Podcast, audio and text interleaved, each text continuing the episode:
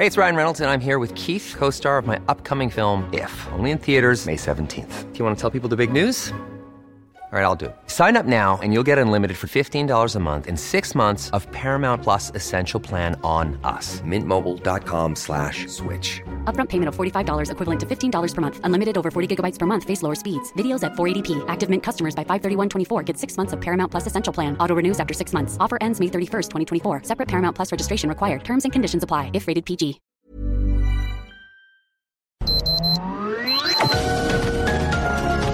Heraldo Media Group presenta Sergio Sarmiento y Lupita Juárez. Información veraz y oportuna con un toque personal y humano. Por El Heraldo Radio, donde la H suena y ahora también se escucha.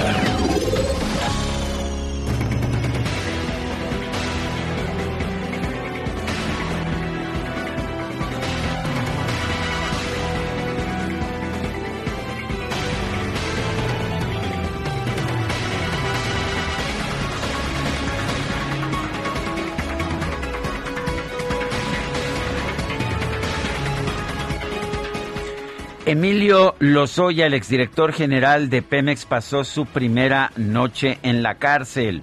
Ayer un juez dictó prisión preventiva en contra del exdirector de Pemex, Emilio Lozoya, ya que consideró que hay un riesgo de fuga. Lo curioso del caso es que no ha cambiado nada en el tema de este proceso pero pues lo que señaló es que de repente hay un riesgo de fuga.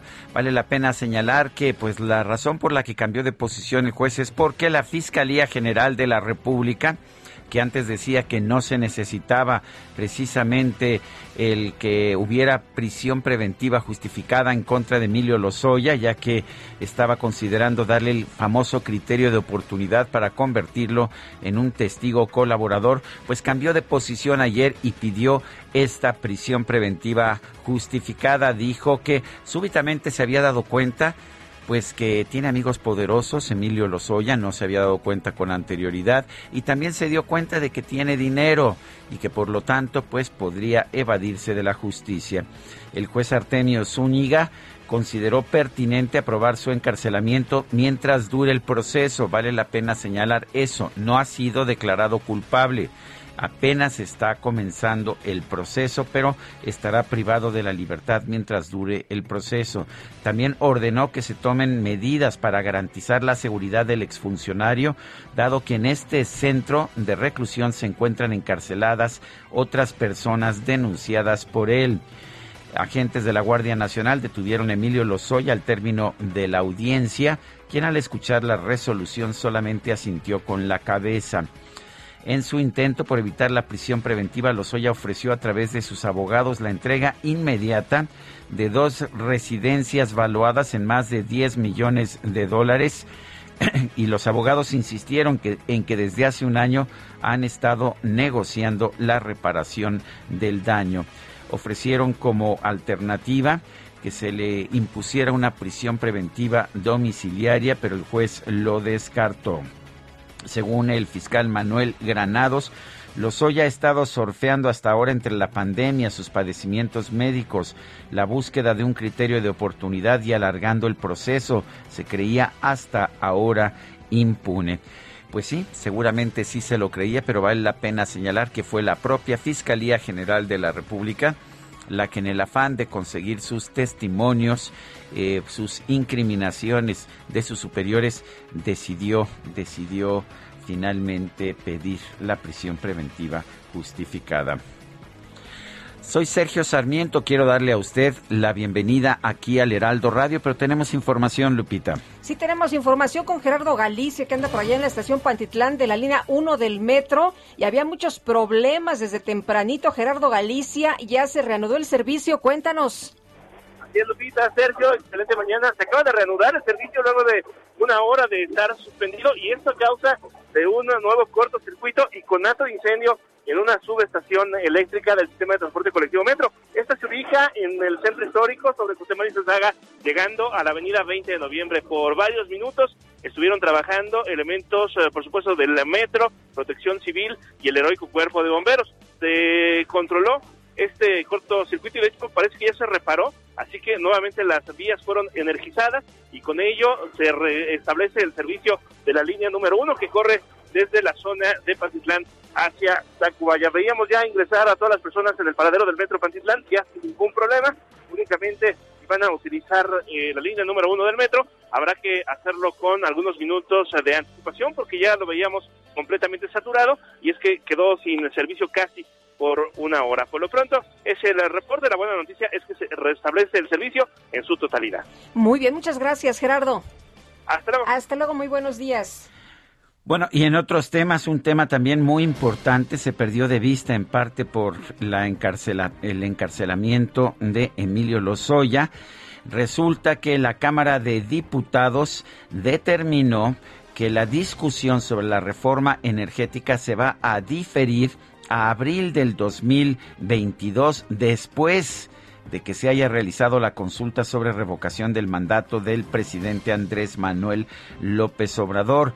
Después de cuatro horas de discusión en el auditorio Aurora Jiménez, los legisladores ratificaron la propuesta de los coordinadores parlamentarios de atrasar el debate y acordaron que la prioridad en este momento será aprobar el presupuesto de egresos de la Federación el próximo 12 de noviembre. Echan para atrás la, eh, pues, la discusión el debate en torno a la reforma eléctrica. Dicen que pues se dieron ya cuenta que no tienen la mayoría la mayoría calificada que necesitan. Dos terceras partes en las dos cámaras, más la mitad, más uno de los congresos estatales. Pues ahí para el año que entra. Y congresistas de los Estados Unidos enviaron una carta a las autoridades de ese país expresando su preocupación por la abrumadora lista de acciones discriminatorias del gobierno de México contra empresas de los Estados Unidos en su sector energético. En una carta enviada a la representante comercial, el secretario de Estado, la secretaria de Comercio, el secretaria de Energía, un grupo de 40 congresistas pidió su intervención para que las autoridades de México detengan estas acciones discriminatorias contra las empresas estadounidenses que comercian con México y les brinden un piso parejo como lo prevé el TEMEC.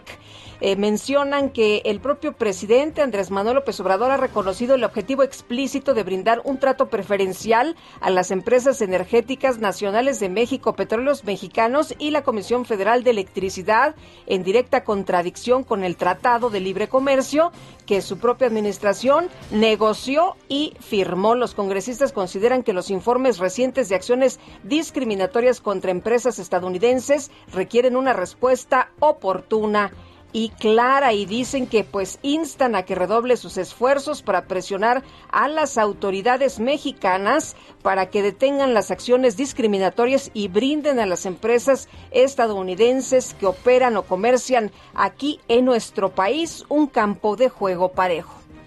Son las 7 de la mañana con 7 minutos. Vamos a la frase del día. Sostengo que lo justo no es otra cosa que lo que conviene al más fuerte. Trasímaco, uno de los, ah, pues de los filósofos, de los ah, sofistas de la antigüedad clásica, de la Atenas clásica.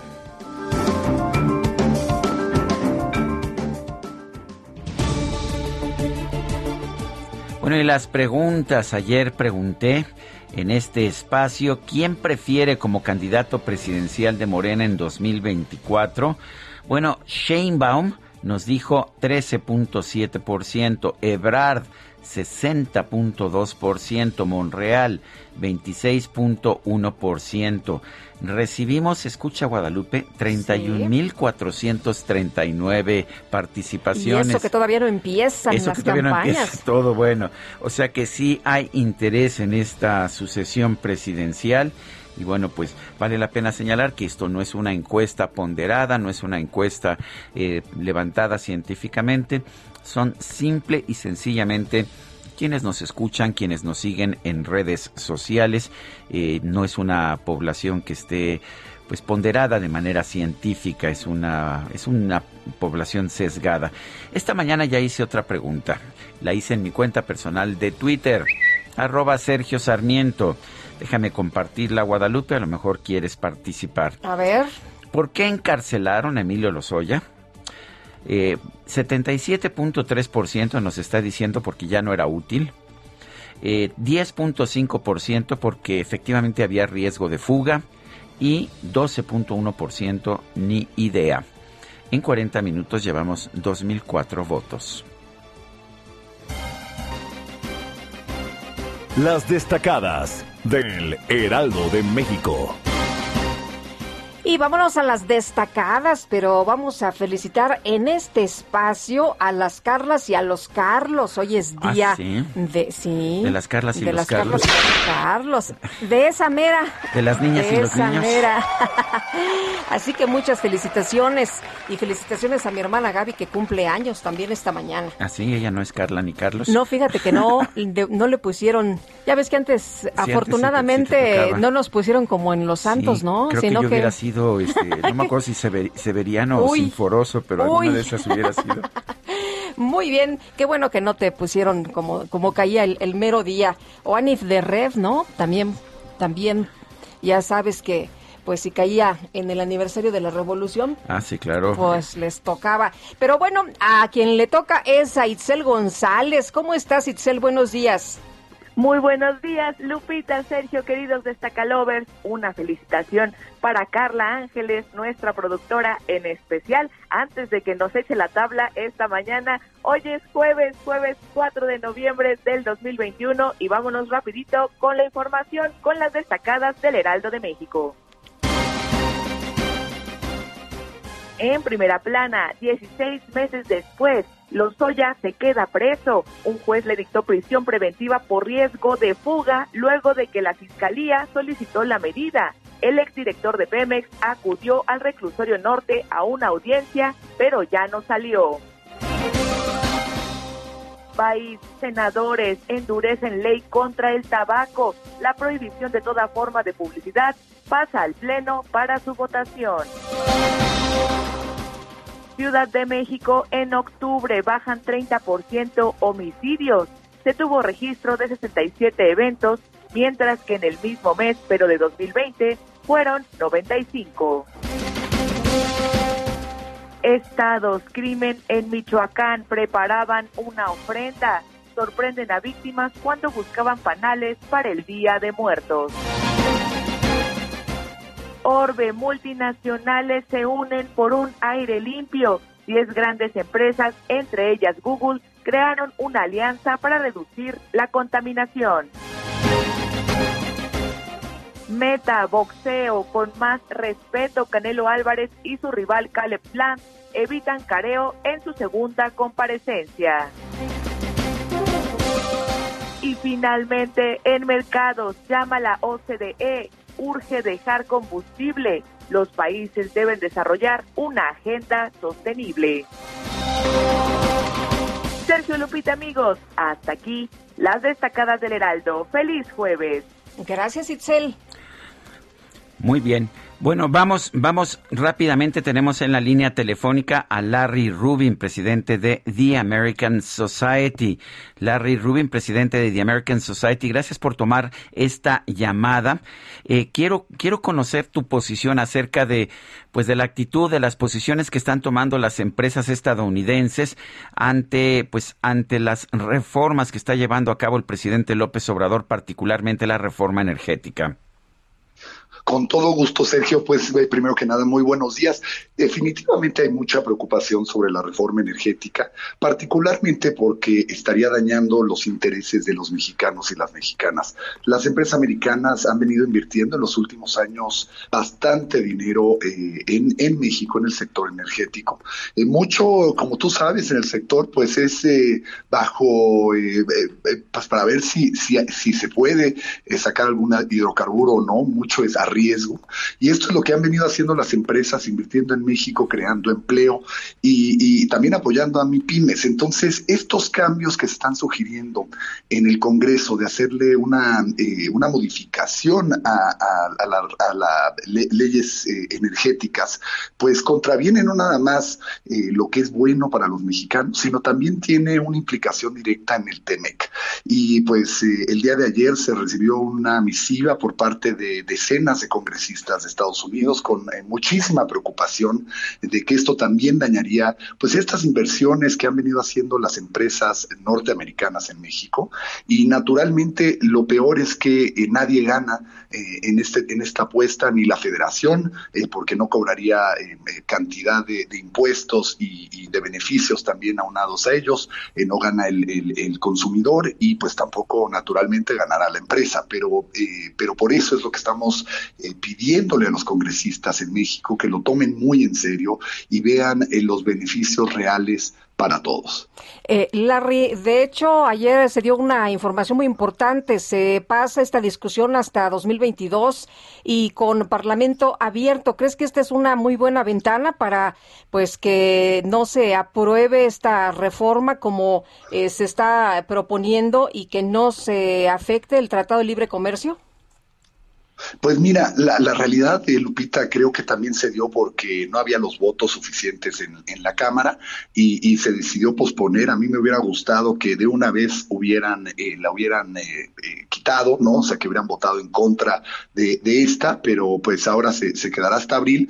Sí es una oportunidad para seguir hablando del tema, pero también es una oportunidad para que los que están a favor de, de esta reforma nociva, pues ganen más adeptos creo que el parlamento, parlamento abierto, si escuchan a todas las voces, será positivo, sin duda, eh, pero también ha habido voces en Morena que dicen que no, que no se va a pasar hasta abril, que van a, discutirlo lo antes posible, ¿no? Esto lo hicieron ayer en, una rueda de prensa en la noche. Entonces, eh, pues hay señales encontradas. La realidad es que, eh, pues hay que, hay que ver a quién afecta, porque a fin de cuentas afecta desde el mexicano que, que prende la luz todas las mañanas hasta la grande empresa, ¿no? Pero aquí eh, la afectación es mayor para México porque retrocede a lo que era en los setentas eh, la iniciativa privada y, los negocios en México. Entonces eh, queremos, creo que todos, un México moderno, un México próspero, un México donde haya empleo y obviamente haya mucha inversión extranjera. Dice el presidente de la República que si no se toma esta medida va a desaparecer la Comisión Federal de Electricidad y que eso sería una enorme pérdida para México. ¿Qué opinas? Pues pues mira, yo creo que la pérdida de la, del CFE ha sido enorme desde, desde hace muchas décadas. Eh, eh, vemos eh, simplemente, si revisamos sus finanzas, han sido finanzas subsidiadas. lamentablemente, CFE ha tenido una eficiencia muy baja, apagones en el sureste. sin la inversión que se requiere, va a haber apagones en la Ciudad de México pronto. Entonces, realmente México no tiene el dinero para invertir en, en, la CFE. Lo que sería maravilloso es que la, a la CFE se inyectaran miles de millones de pesos para poder, eh, pues poder innovar, ¿no? Y también poder eh, incrementar su, sus, eh, pues todo, todo el, sistema eléctrico que existe ya arcaico en el país y no se ha hecho en décadas, ¿no? Entonces, la verdad es que la CFE, pues viene produciendo resultados muy pobres desde hace décadas, ¿no? En, en la iniciativa privada, esa empresa ya hubiera desaparecido hace, hace, pues hace 20 años, ¿no? Larry Rubin, presidente de The American Society, gracias por conversar con nosotros esta mañana. Al contrario, Sergio Lupita, muchas gracias. Buenos días, hasta luego. Son las 7 de la mañana con 18 minutos. Vámonos a un resumen de la información más importante. Este miércoles se llevó a cabo la audiencia presencial del exdirector de Pemex, Emilio Lozoya, por el caso Odebrecht. El juez federal, Artemio Zúñiga, determinó que el exfuncionario debe permanecer bajo prisión preventiva en el reclusorio norte debido a que hay un alto riesgo de que se dé a la fuga. Bueno, y por otro lado, el juez Zúñiga concedió al exdirector de Pemex, Emilio Lozoya, una prórroga de 30 días para cerrar la investigación complementaria de su proceso por el caso Odebrecht. En el debate de la medida cautelar, Miguel Ontiveros y Alejandro Rojas, abogados de Emilio Lozoya, solicitaron la prisión domiciliaria para su cliente, pero el juez rechazó la solicitud. Emilio Lozoya aseguró que antes y después de que se ordenara su aprehensión en 2019 sostuvo reuniones con altos funcionarios mexicanos para negociar su colaboración con las autoridades. En otras palabras, que nunca trató de fugarse. El titular de la UIF, Santiago Nieto, felicitó a la Fiscalía por lograr mantener en prisión a Emilio Lozoya. Agradeció al equipo de la UIF por haber rastreado las presuntas transferencias ilícitas relacionadas con el exdirector de Pemex. Y el presidente nacional de Morena, Mario Delgado, y el presidente de la Cámara de Diputados, Sergio Gutiérrez, respaldaron la decisión del juez Zúñiga de imponer la medida cautelar de prisión preventiva justificada a Emilio Lozoya. El dirigente nacional del PRD, Jesús Zambrano, aseguró que la Fiscalía solicitó la prisión preventiva para Lozoya debido a que el gobierno no aguantó la presión mediática generada por la aparición del exfuncionario en un restaurante de las Lomas de Chapultepec.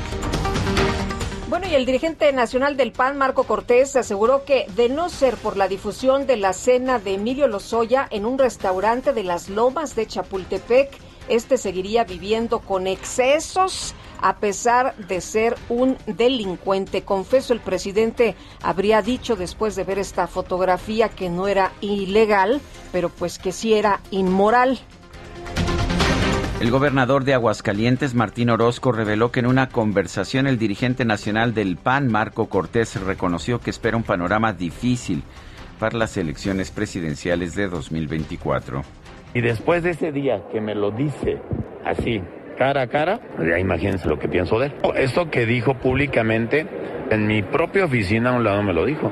Me dices que se va a perder el 22 y el 24. O sea, me adelantó que el 24 también lo iba a perder. Me dice, no, es que es la realidad. Y, y buscaremos impulsar y motivar a Diego, gobernador de Guanajuato, a Mauricio Vila, gobernador de Yucatán, y a Maru, gobernadora de, de Chihuahua, para ver qué logramos rescatar en el 24.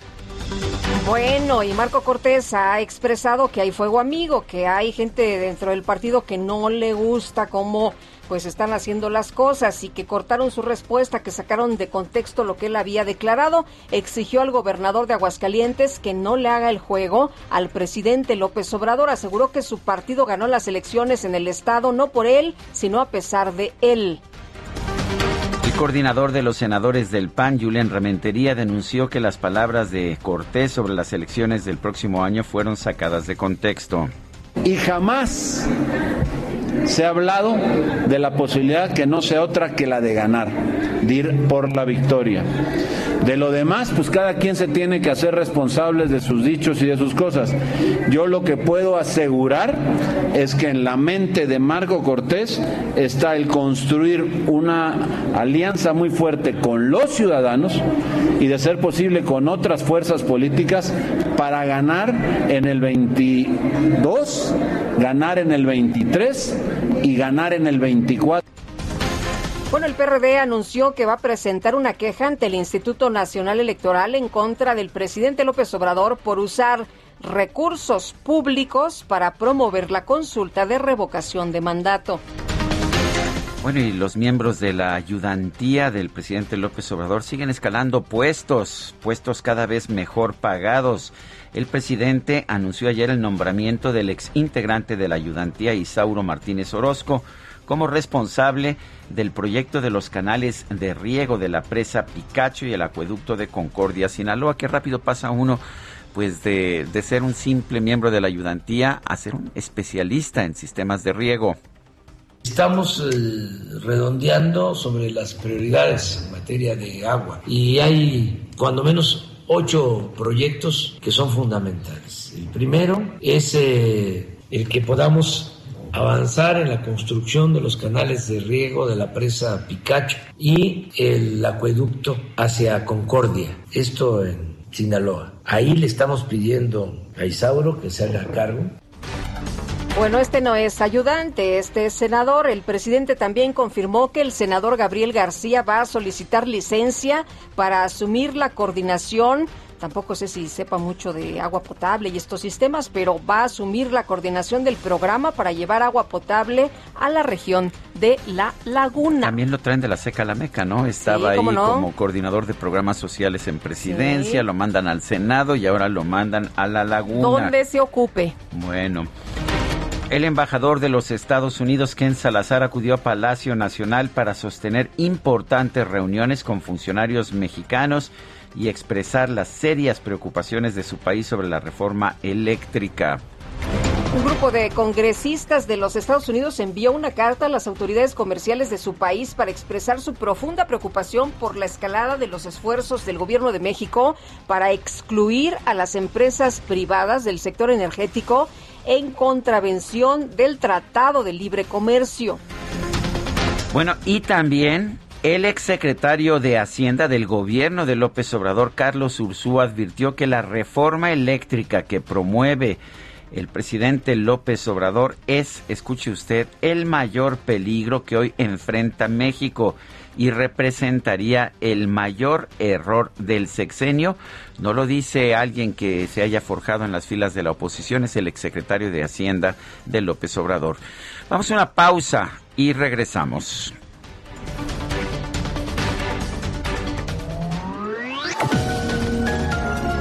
Sergio Sarmiento y Lupita Juárez quieren conocer tu opinión, tus comentarios o simplemente envía un saludo para ser más cálida esta mañana. Envía tus mensajes al WhatsApp 5520 109647.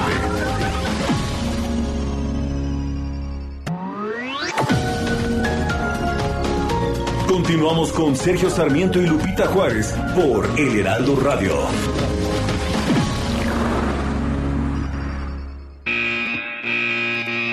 Los domis de choque revelan el daño que puedes sufrir al chocar en un auto. Reciben impacto tras impacto para evaluar qué autos nos protegen mejor. Solo los domis resisten choques. Tu familia no. ¿Sabías que en México se vendieron más de un millón y medio de autos de baja seguridad entre 2015 y 2020? Con autos más seguros y mejor información para los consumidores, se evitarían más de 5.000 muertes cada año. Exijamos autos más seguros para México. Infórmate en www.quetanseguroestuauto.org. Designación de los Estados miembros de la Organización de las Naciones Unidas para la Educación, la Ciencia y la Cultura, se designó el primer jueves de noviembre para celebrar cada año el Día Internacional contra la Violencia y el Acoso en la Escuela, incluido el ciberacoso. Con esta efeméride se reconoce que la violencia en el entorno escolar atenta contra los derechos de los niños y los adolescentes, la salud y el bienestar.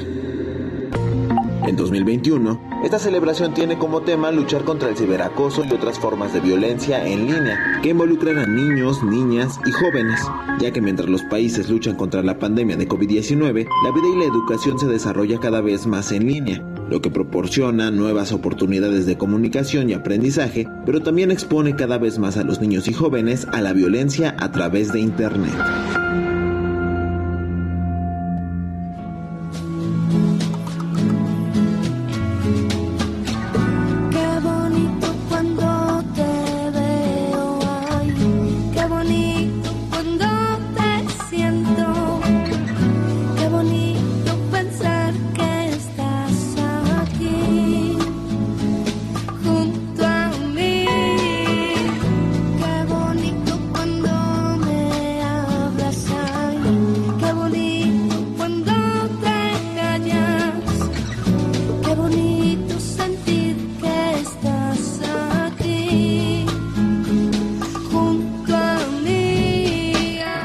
Estamos escuchando a Rosario, una cantante española, eh, cuyo nombre en realidad es Rosario Flores o Rosario del Carmen González Flores, pero que se conoce simple y sencillamente como Rosario.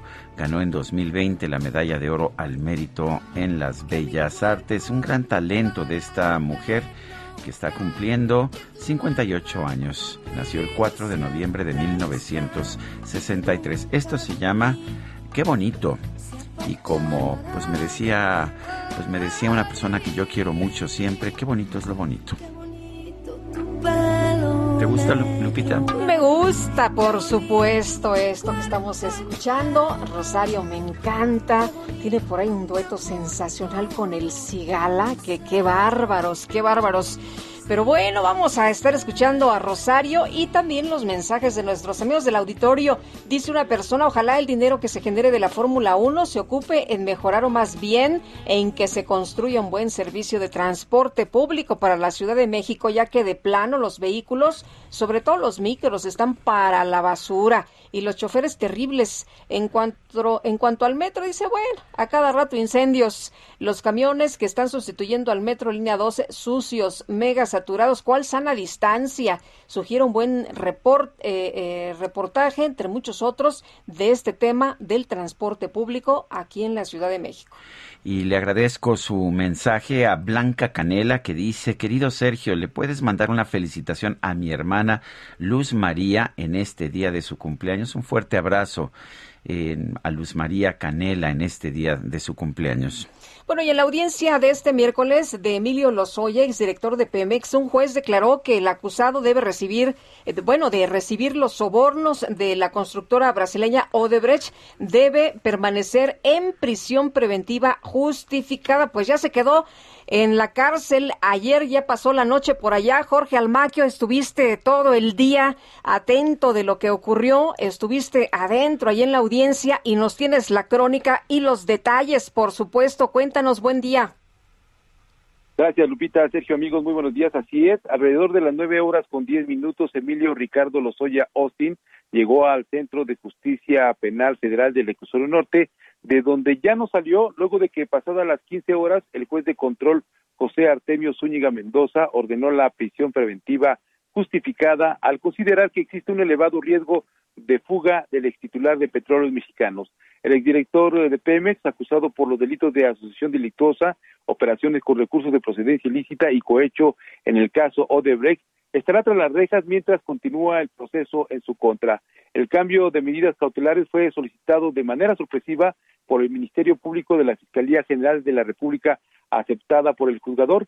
Esto después de que pues se le vio en eh, pues cenando, comiendo con algunos amigos, algunas personas en un restaurante, el restaurante UNAN allá en Polanco. El juez argumentó que el justiciable podría huir ante la elevada pena que recibiría por los delitos que se le imputan, porque cuenta con los recursos económicos suficientes. Se habló de una, una cuenta, unos recursos de dos millones de euros en una cuenta de Islas eh, Virginia. También, eh, eh, pues, porque cuenta con esta red de, de apoyo familiar que le facilitarían evadirse de la acción de la justicia de aquí de México. Agregó que aun cuando contaba con el beneficio de la libertad incondicional, dicha medida cautelar no se considera como un derecho adquirido. A las 9.45 horas previo a su ingreso a la sala 1 del Centro de Justicia Penal, Emilio Lozoya fue revisado por un integrante de la Guardia Nacional, vestido con saco azul marino, pantalón gris, corbata morada y zapatos color café. Llegó acompañado de su madre, Gila Margarita, y dos de sus abogados sentaron al lado izquierdo de la sala frente al juez y en varias ocasiones intercambiaron opiniones y señalamientos. Tras escuchar las acusaciones del Ministerio Público, Lozoya Austin pidió la palabra. Aseguró que no tenía intención de huir del país, que de hecho cuando se señala que se fugó de la acción de la justicia, él estaba negociando con eh, diversas personalidades políticos acercarse a las autoridades para pues hablar acerca de todas estos sobornos y todas estas acusaciones que había en su contra. Fue instrumento del Estado organizado, señaló, para beneficio de unos cuantos. Aclaró que nunca se fugó y que cuando se giró la orden de aprehensión estaba en Europa por temas de negocios, por los que viajaba también mucho. Denunció que se ha gestado un ambiente de persecución porque hay mucha gente que no le conviene que esto se materialice, mucha gente que recibió dinero y no quiere que se diga la verdad. De esta manera, pues esta, esta noche, esta noche pasó su primera noche en las rejas y al término de la audiencia, el abogado Miguel Ontiveros aseguró que a pesar del cambio en la situación de su cliente, seguirán trabajando con la Fiscalía General de la República para que pronto, que pronto se alcance el acuerdo que permite la extinción de la acción penal en su contra. Así lo comentó. Escuchemos. El señor Lozoya y su familia están tranquilos a sabiendas de que estamos cooperando plenamente con las autoridades del Estado mexicano, con la Fiscalía, con el, Poder Judicial y también en armonía con las eh, pretensiones de prevención de la corrupción del presidente de la República, Andrés Manuel López Obrador. Y así vamos a continuar para lograr la suspensión en el ejercicio de la acción penal, que puede ser en cualquier momento, y entonces que eh, quede en libertad sujeto a que ratifique su denuncia ante un tribunal. Ese es el procedimiento. Un punto importante, Sergio Lupita, amigos, fue que el Ministerio Público señaló que eh, pues eh, ya estaban eh, dispuestos a realizar la acusación en contra de Emilio Lozoya y que además pues no se había concretado este acuerdo para que fuera eh, eh, pues acusador oficial para que no para que no se llevara a cabo esta situación este acuerdo que habían realizado con la FGR aún no estaba el acuerdo y por lo tanto pues también por esas razones se llevaba a cabo esta esta acusación y esta petición de prisión preventiva preventiva justificada en contra de Emilio Lozoya Austin es el reporte que les tengo Muy bien. Oye, Jorge, ¿y cómo viste a Emilio Lozoya? Fíjate que en el transcurso de la audiencia, desde las 9.25 aproximadamente, cuando llegó a esta sala 1, él se veía muy tranquilo, muy, muy este, confiado de la situación. Después, ya cuando se eh, dio la petición, se aceptó la petición de 30 días más para que se llevara a cabo la investigación complementaria, bueno, se hizo la solicitud de prisión preventiva justificada y cambió un poco su gesto, empezó a, a, ver- a verse molesto. De hecho, cuando se le acusaba que había jugado, que había fugado, se veía como eh, eh, se arrugaba su frente porque no estaba de acuerdo con lo que decía el Ministerio Público y poco a poco se vio más tenso, a pesar de que diga el abogado de que estaba tranquilo por esta situación, él se vio muy molesto y al final, cuando se dio la decisión del juez, eh, eh, volteó a, su, su madre, tocó el brazo, él le tomó el, el- hombro y, le- y lo, lo- la miró eh, pidiéndole con la mirada que se tranquilizara, pero él se veía algo preocupado después de que ya el juez determinó que se diera esta prisión preventiva justificada, Lupita. Muy bien, muchas gracias, Jorge. Muy buen día, hasta luego. Hasta luego, muy buenos días, Jorge Almaquio. Bueno, y las fotografías que significaron eh, este encarcelamiento, esta prisión preventiva justificada en contra de Emilio Lozoya, pues las tomó una mujer que que ha acusado a Emilio Lozoya de mentir, de, de, ofrecer información falsa respecto a ella y otras cosas. Y pues se fue ella eh, precisamente a tomar estas fotografías al restaurante Junán de allá de Las Lomas. La tenemos en la línea telefónica. Lourdes Mendoza, eh, pues parece que se, se te está empezando a hacer justicia. Hubo quienes te cuestionaron, quienes dijeron que no habías tomado las fotografías, quienes eh, te atacaron en redes sociales, pero pues todo está ocurriendo tal y como lo dijiste. ¿Qué piensas? Eh, ¿Qué sientes ahora de esta situación? Sergio Lupita, ¿cómo están? Muy buenos Hola, días. buenos días. ¿Qué pienso, qué siento? Pues la verdad es que me siento satisfecha de mi trabajo como periodista. He seguido el caso de Emilio Lozoya. A mí me tocó durante muchos años de mi vida ser periodista de la parte de negocios. Y justamente en el sexenio de Enrique Peña Nieto, la parte de negocios en donde hablábamos de petróleos mexicanos y dábamos cuenta de las irregularidades y de todo lo que estaba sucediendo allá adentro en la administración justamente de Emilio Lozoya, pues eso está probado. Eso no son inventos. Él lo que dice, o como le decía ayer al juez, lo que pasa es que hay mucha gente que le dieron dinero y que no quieren que se sepa. No, pues tú has tenido como eh, testigo colaborador que te, te le levantaste la mano a la fiscalía, pues tuviste más o menos un año, tres meses para probar tus dichos. Y hasta el día de hoy pues no ha podido probar uno solo de sus dichos. Y lo que sí está probado de acuerdo con las declaraciones juradas que hay ante el Departamento de Justicia de los Estados Unidos de todos los directores de Odebrecht es que ellos sí le dieron 10.5 millones de dólares a Emilio Lozoya y que dónde están esos 10.5 millones de dólares no están en las bolsas de nadie más más que en las suyas y si no me creen pues le podemos preguntar a Santiago Nieto, ¿no? Ese dinero está en las cuentas todavía de Emilio Lozoya. Que él haya inventado y que se haya creído esto de la multiplicación de los panes brasileños, pues es otra historia, ¿no? Es una trama extra. Pero lo que sí está también eh, mm, probado es que hubo un soborno de agronitrogenados en donde eh, ya también Al- Alonso Ancira dijo sí, sí le di dinero al señor Emilio Lozoya. Entonces, esas cosas sí son las que están probadas y lo que se probó con las fotos fue que la justicia no estaba haciendo pareja en México. Y creo que eso es lo que indignó a la sociedad, ¿no? Por cierto que después de estas fotos, el presidente, como tú dices, fue lo que indignó a la sociedad, tanto así que el presidente tuvo que decir en la mañanera, pues que esto que cenara en un restaurante no era ilegal, pero dijo el presidente, pues sí es inmoral.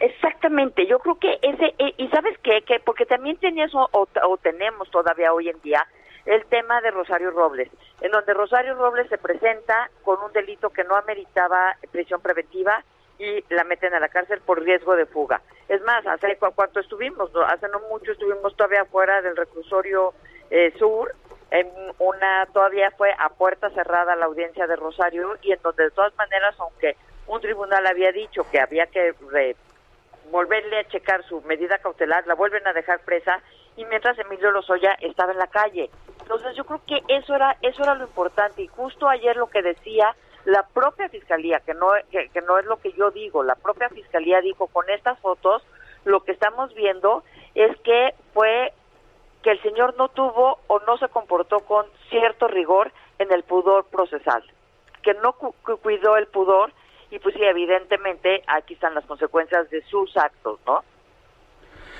Bueno, pues eh, Lourdes, eh, hubo quien cuestionó y sigue diciendo que no tomaste las fotos. Eh, ya nos habías platicado esto, pero yo creo que es importante para, pues, para saber exactamente qué ocurrió, que nos, que nos repitas cómo fue la historia de ese 9 de octubre. Mira, la persona que lo dice, yo en mi vida había tenido escándalos. Él sí tiene muchos escándalos de corrupción. Entonces, este, todavía ayer salió a decir que, bueno, que sí, ya había yo tomado las fotos, ¿no?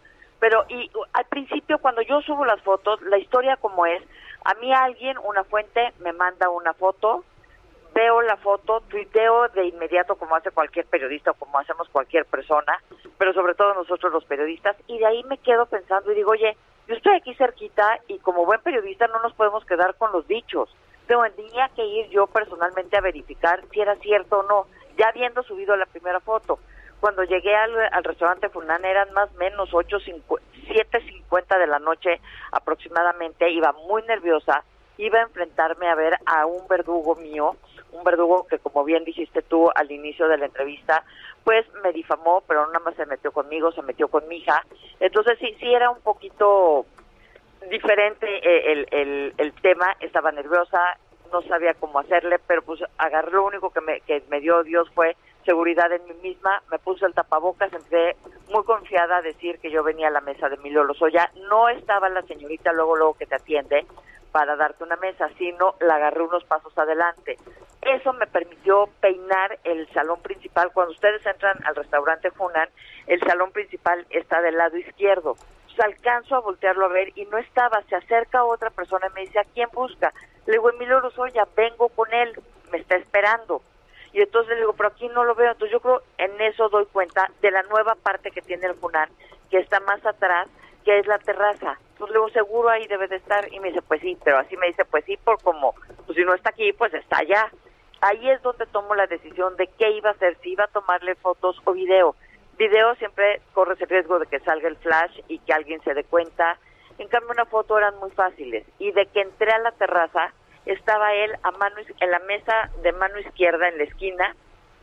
Nada más hay dos mesas de ese lado, según recuerdo. Él estaba en la de, en la de el fondo, por decir de, alguna manera, como se, se ve en las fotos, el ángulo. Y él estaba, eso sí, sentado de espaldas a la, a la, a la entrada. Y cuando me acerqué, pues alcancé a tomar cuatro fotos. Piensen ustedes que son cuatro o cinco pasos los que uno da, no es más de un minuto. Y cuando se da cuenta, lo único que le digo, oye, no estás arraigado, traes brazalete. Le grita al camarero y entonces antes de que hubiera algún escándalo, pues me, me di la media vuelta y me salí. Ahí es cuando yo le escribo a mi abogado y le digo, ya tengo las fotos. ¿Qué hago? me tienen que tener este eh, fecha y hora. Y pues a mí lo que se me ocurrió en mi cerebro, porque no soy millennial, es hacer un screenshot de las cuatro fotos para que queden así. Y así es como las subo. Y ya después ya me enseñaron que no, que tenía que actualizar mi teléfono para tener el sistema operativo último modelo. Y con eso ya nada más le hacías para arriba la foto y salía tu huella este, digital. Y así es como ya está hecho la, la huella digital de mis fotos, que es con las que se publican. Y además no nada más eso, ya está ante notario público. Bueno, pues yo quiero agradecerte, Lourdes Mendoza, el haber conversado con nosotros esta mañana. Un fuerte abrazo, Lourdes. Al contrario, gracias a ustedes. Muy buenos días. Hasta luego, muy buenos días, Lourdes. Y bueno, también hay que reconocer el trabajo de Quinto Elemento LAF para pues eh, que nosotros estemos hablando el día de hoy de la detención de Emilio Lozoya, quinto elemento que ha hecho diferentes publicaciones. En agosto de 2018, por ejemplo, periodistas de Quinto Elemento Lab hicieron eh, pues eh, públicos los resultados de una investigación sobre cabos sueltos de la operación Lavallato y bueno, pues de esta posible ruta del dinero de AMSA Odebrecht Lozoya está con nosotros Alejandra Shanik, ella es directora de Quinto Elemento Lab. Y Alejandra, ¿cómo ven ustedes esto que ocurrió ayer, que un juez dictara la prisión preventiva justificada al exdirector de Pemex, Emilio Lozoya, que andaba, pues ya sabes, cenando muy tranquilo con este brazalete? Muy buenos días, Sergio Lupita. Este, bueno, creo que a todos nos tomó un poco por sorpresa, eh, dado la evolución que había tenido el caso. Eh, no esperábamos esa embestida de parte de la Fiscalía General y de la UIF eh, digamos, con un, eh, de parte de la Fiscalía al menos un cambio en la, en la estrategia, este, y creo que, creo que nos tomó por sorpresa y es, eh, será muy interesante el curso que ahora lleve, porque básicamente se tendrán que abrir las cartas de la investigación que ha hecho la Fiscalía y las pruebas que ha presentado eh, los hoy en su descargo hasta ahora. Veíamos ayer una caja que decía número 17. Estamos, este, por supuesto, curiosísimas de saber cuáles son todas las anteriores y qué traía ahí también ahí adentro, aunque se veía muy livianita. Bueno, el, ¿cuál es la situación legal en este momento? Él obtuvo una nueva prórroga de 30 días, tengo entendido, para recibir una ratificación de la Fiscalía brasileña sobre las declaraciones del presidente de Odebrecht en México. Pero, ¿cuál es la situación jurídica que tenemos independientemente de la prisión preventiva? El, en efecto, la defensa tiene 30 días más para entregar información en su defensa y en una, hay una fecha ya este, establecida en diciembre para que el juez determine entonces cuándo inicia el procedimiento de juicio en contra de Lozoya. O sea, todavía no empieza el juicio formalmente todavía hablando. no, estas son las partes entregando sus eh, la, la, acusación y las pruebas de la acusación y las pruebas de la defensa. Eh, Alejandro, ¿ustedes cuándo empiezan a tener a rastrear la información? ¿En 2017? ¿Qué es lo que les llama la atención y por qué empiezan a seguir esta investigación? Mira, eh, nos vinculamos con una red de, con, un, nos organizamos reporteros de América Latina, liderados por un equipo en Perú, IDL Reporteros, que son magníficos eh, investigadores, y nos pusimos a buscar en la, informa la información que iba, eh, eh, digamos, tuvimos información, acceso a información de la Fiscalía de Brasil acerca de, la, de las investigaciones y las delaciones o las confesiones de ex ejecutivos de Odebrecht eh, relacionados con distintos países. Fue buscando en, entre estas eh, gigan, eh, inmensa colección de información y datos que encontramos videos donde tres ejecutivos, eh, uno el encargado para América Latina, el encargado para México y el encargado de eh, autorizar los pagos del Departamento de Sobornos, como le hemos dado a decir ahora, que se llama Departamento de Pagos Estructurados, los tres hablaban de una serie de pagos hechos a eh, Emilio Lozoya en el transcurso de varios años, unos cuando no era funcionario público, sino un poco como, como eh, gratificación por esfuerzos suyos para para ponerlos en contacto con compañías mexicanas y abrirles paso a México, este y otros más ya siendo eh, miembro del equipo de campaña de, de, Peña Nieto y después como funcionario. Nosotros revelamos esos videos, eh, primero revelamos eh, la, digamos las confesiones, más adelante pudimos ya también mostrar los videos y desde 2017 hemos ido publicando lo que hemos encontrado eh, que se generó en el arranque del juicio y en el eh, del proceso legal en Brasil. Eh, tuvimos fue en ese banco de información que encontramos que había habido un pago de Altos Hornos de México este dirigido a las mismas cuentas que dio Lozoya para los pagos de Odebrecht a través de la plataforma digamos de pagos offshore que que que, que tenía digamos a partir de la estructura financiera que Odebrecht había montado para realizar los pagos, también hubo un pago de altos hornos. Este, y fue así también como conocimos y documentamos la semana pasada que hay eh, evidencias de que hay más de nueve millones de dólares adicionales en pagos a otros personajes posiblemente, eh, son otra serie de, nom eh, de apodos en los que quedaron registrados estos pagos y justo ocurrieron antes incluso de los primeros pagos hechos a Emilio Lozoya. Eh, ¿Tenemos alguna idea de a quiénes eran estos otros pagos o nada más tenemos esos apodos? Tenemos apodos y tenemos, al menos en la, digamos, en estos documentos como contables del Departamento de Pagos, aparecen algunos nombres que parecen indicar que estos algunos de estos pagos irían, por ejemplo, a la construcción de una presa en Michoacán. Este, en el pasado habíamos encontrado indicios, eh, este Quinto Elemento Lab, también mexicano de pagos vinculados a, campañas políticas en Veracruz. Pero digamos hemos ido lenta de rompecabezas y eso es lo que eh, este nuevo tramo sabemos nada más posiblemente Michoacán y una serie de nombres que hemos todavía de codificar.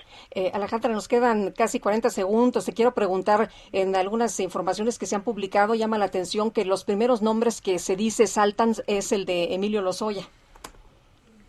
Que saltan en, en esta En, las investigaciones, en, desde el principio. Ah, no, Lozoya, el, Lozoya es el único que ha estado eh, desde el 2017 que figura en la trama de Odebrecht en México. Eh, nos parece, sa- sabemos ahora que no es el único, conforme a, a nu- a nuestras sospechas, a las suposiciones que teníamos periodistas, pero eh, digamos el único nombre y el foco del caso de Odebrecht en México ha sido Lozoya. Muy bien. Pues Alejandra, gracias por conversar con nosotros esta mañana. Muy buenos días. Qué amables, gracias, buen día. Nosotros vamos a una pausa y regresamos.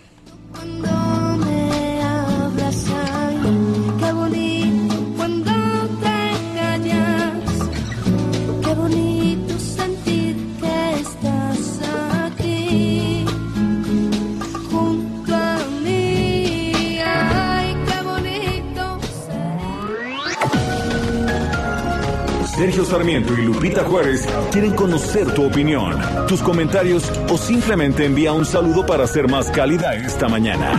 Envía tus mensajes al WhatsApp 5520 109647.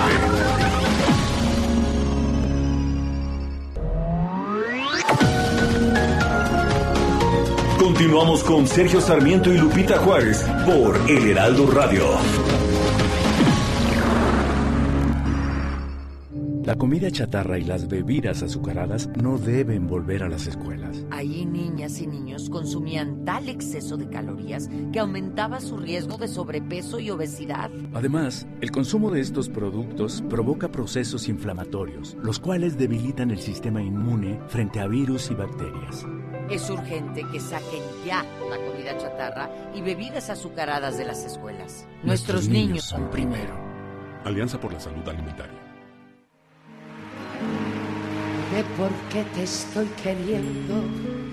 No me pidas la razón, pues yo misma no me entiendo. Con mi propio corazón, al llegar la madrugada, mi canción desesperada te dará la explicación.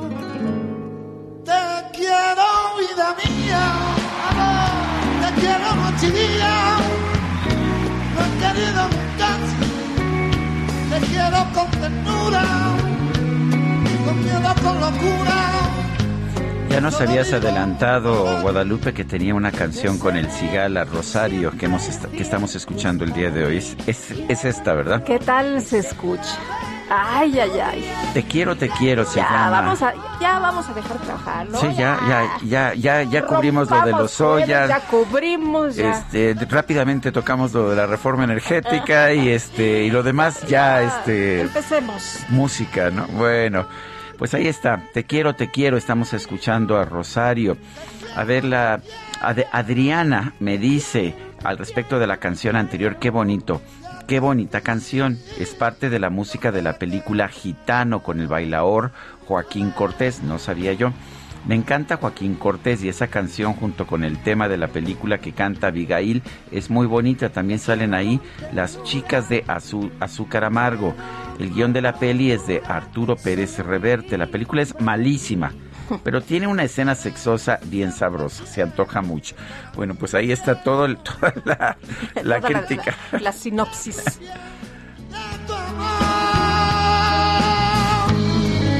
Mi voz igual que un niño te pide con cariño para mí abrazar. Bueno, pues. Ay, ay, ay, muy bien. Bueno, hay que trabajar, ¿verdad? Hay que trabajar. Te- Bueno. tenemos más mensajes Ya me iba a arrancar público. aquí a la cantada, ya sabes. Eh, Rodolfo Contreras dice desde Querétaro, buen jueves, buena señal el que tengan que diferir el tema de la contrarreforma energética de abril del 2022. Ojalá no pase tampoco en abril, ¿eh? Bueno, dice Alejandro Cruz de Atizapán, taxista, hace unos años un candidato a la presidencia criticaba la Fórmula 1 porque era para fifís, para ricos. Ahora que es presidente tiene otra opinión, que es para el pueblo. ¿Cómo cambian las cosas? Pues sí, cambian bastante, ¿verdad? Pues depende en qué posición estés, si eres de la oposición o si eres gobierno. Y bueno, pues... de hecho, Mi- Miguel Torruco, el secretario de Turismo, estaba señalando pues que hay un ingreso muy importante Sí. precisamente Bueno, por de hecho, él siempre defendió este tema de sí, la sí lo fórmula, defendió ¿no? y este y pero como tú sabes estaba como solo en la cuarta transformación, aunque Claudia Sheinbaum tengo entendido que hizo también un esfuerzo importante para mantener la Fórmula acuerdo 1 en la Ciudad de México. Son las ocho con cuatro minutos. El pronóstico del tiempo con Sergio Sarmiento y Lupita Juárez. Y vámonos con Mónica Jiménez, meteoróloga del Servicio Meteorológico Nacional de la Conagua. Mónica, ¿cómo te va? Buenos días, ¿qué nos espera? Lupita, Sergio Auditorio, gusto en saludarlos. Este día el Frente Frío número 7 sobre Tamaulipas recorrerá el litoral del Golfo de México, llegando al final de la tarde al oriente del país y ya por la noche en el sureste mexicano. En su recorrido originará lluvias puntuales muy fuertes en Chiapas y Tabasco, fuertes en, Taba- en Tamaulipas y Veracruz y chubascos en Nuevo León, San Luis Potosí, Querétaro, Estado de México, Hidalgo y Puebla.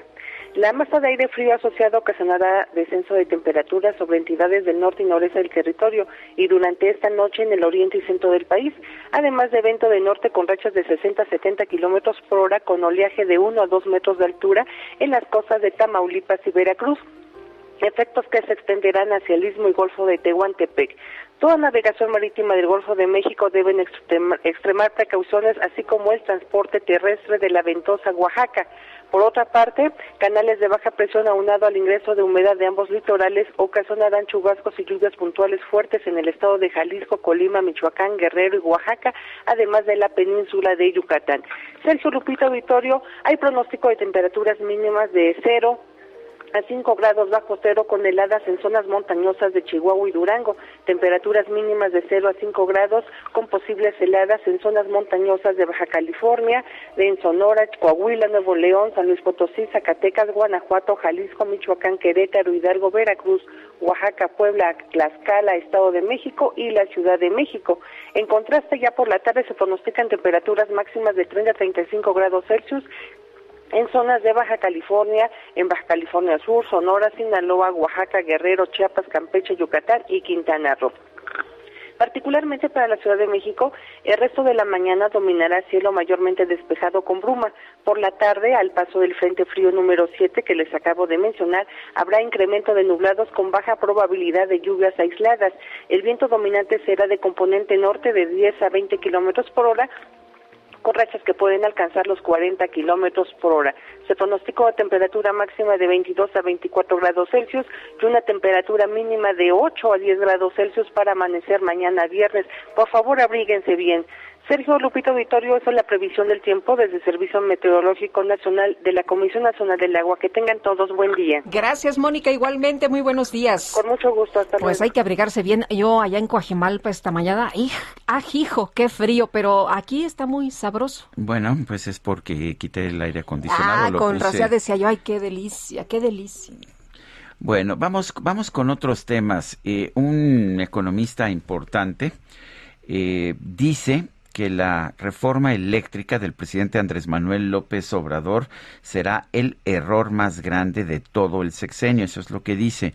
Y bueno, no importaría mucho porque pues hay muchos economistas que lo están diciendo, excepto que se trata de Carlos Ursúa, el exsecretario de Hacienda del principio de este sexenio de Andrés Manuel López Obrador. Iván, Iván Saldaña, cuéntanos. ¿Qué tal, Sergio Lupita, amigos del auditorio? Buenos días. Sí, básicamente eso fue lo que dijo, será el error más grande de todo el sexenio por los efectos a corto, mediano y largo plazo. Lo dijo durante un encuentro privado que sostuvo este miércoles con los diputados federales de Movimiento Ciudadano en el Palacio Legislativo de San Lázaro.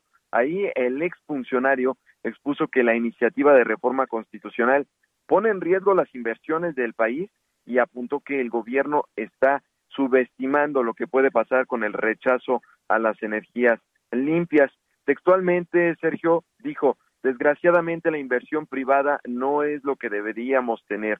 Esto va a detener aún más esta inversión que tanto necesitamos. Yo espero que no se concrete la reforma. Supongo que no. Yo tengo muchas esperanzas de que no se va a concretar. Y si se concreta, bueno, ciertamente yo creo que hasta el propio gobierno siente que se pasó y que va a haber una serie de cambios en la contrarreforma. Así lo dijo. Y bueno, hubo respuesta por parte de las bancadas de Morena y del PT a los dichos del ex secretario de Hacienda. Le contestaron, es un buen académico, pero neoliberal, y por ello ya no forma parte del gabinete presidencial. Textualmente, el primero en responder fue Ignacio Mier, coordinador de Morena. Él dijo, él es un buen académico, un buen, un buen teórico y por eso ya no está en el gobierno y tiene pensamiento diferente a nosotros y por eso también está una discrepancia de fondo sobre lo que representa la industria eléctrica. Él es un buen economista, tiene conocimiento pleno de modelos macroeconómicos y econometría, pero el caso de la industria eléctrica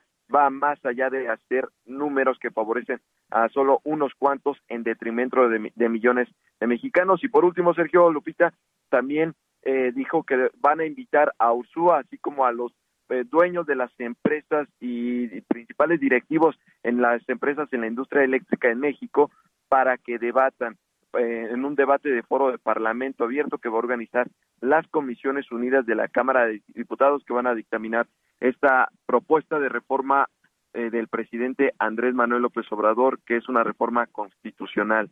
Sergio Lupita. Pues Iván Saldaña, gracias.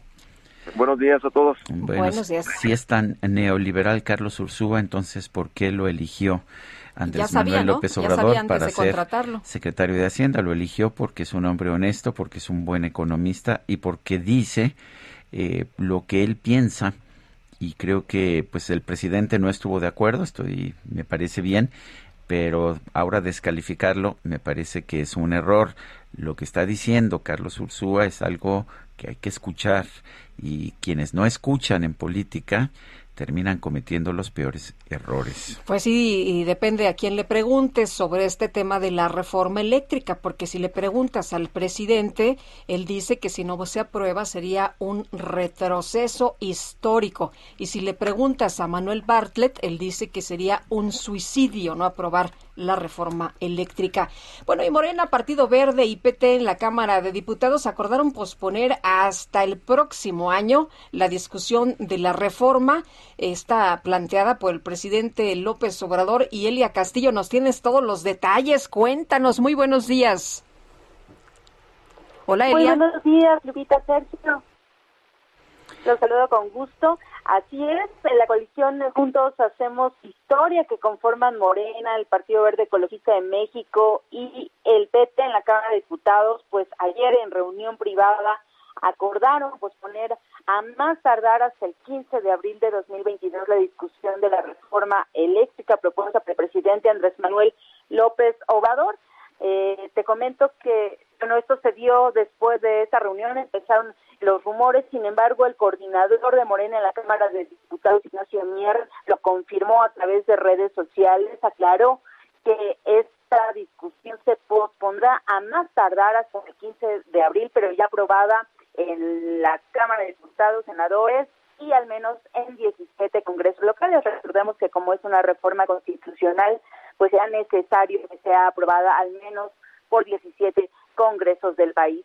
Te comento que en tanto, eh, pues en la entrevista con el Heraldo de México, la vicecoordinadora de Morena, Leira Lavés, señaló que los tiempos no les dan, por eso darán prioridad al Parlamento abierto con intención de aprobarla justamente a más tardar en abril del próximo año. Señaló que privilegiarán el Parlamento abierto a fin de escuchar a todas las voces, como ya nos, nos comentaban mi compañero Iván, pues iban a invitar a los empresarios, a los dueños de las empresas, aclararon así de que haya un debate sobre eh, las consecuencias o los beneficios en caso de que haya de esa reforma eléctrica. Este es el eh, reporte que les tengo y bueno, por lo pronto ya no se realizará a partir del 12 de noviembre y hasta el eh, 15 de abril de este año esta discusión.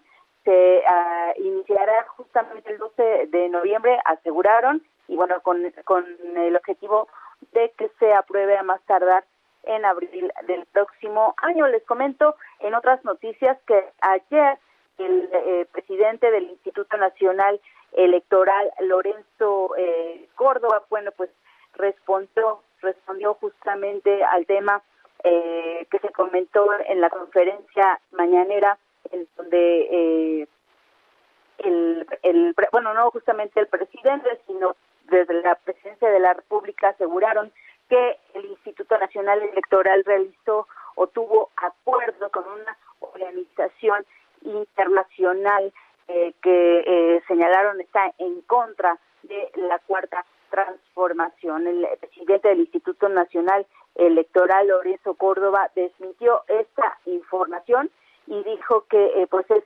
justamente eh, mentira que el Instituto, ya sea el Instituto Nacional Electoral o él hayan tenido alguna eh, algún tipo de, de acuerdo, de contrato con esta organización internacional, The World Justice Project. El consejero presidente lo dijo a través de redes sociales y lo replicó el instituto a través de sus redes sociales. Ese es el reporte que les tengo. Elia, muchas gracias. Buenos días. Muy buen día.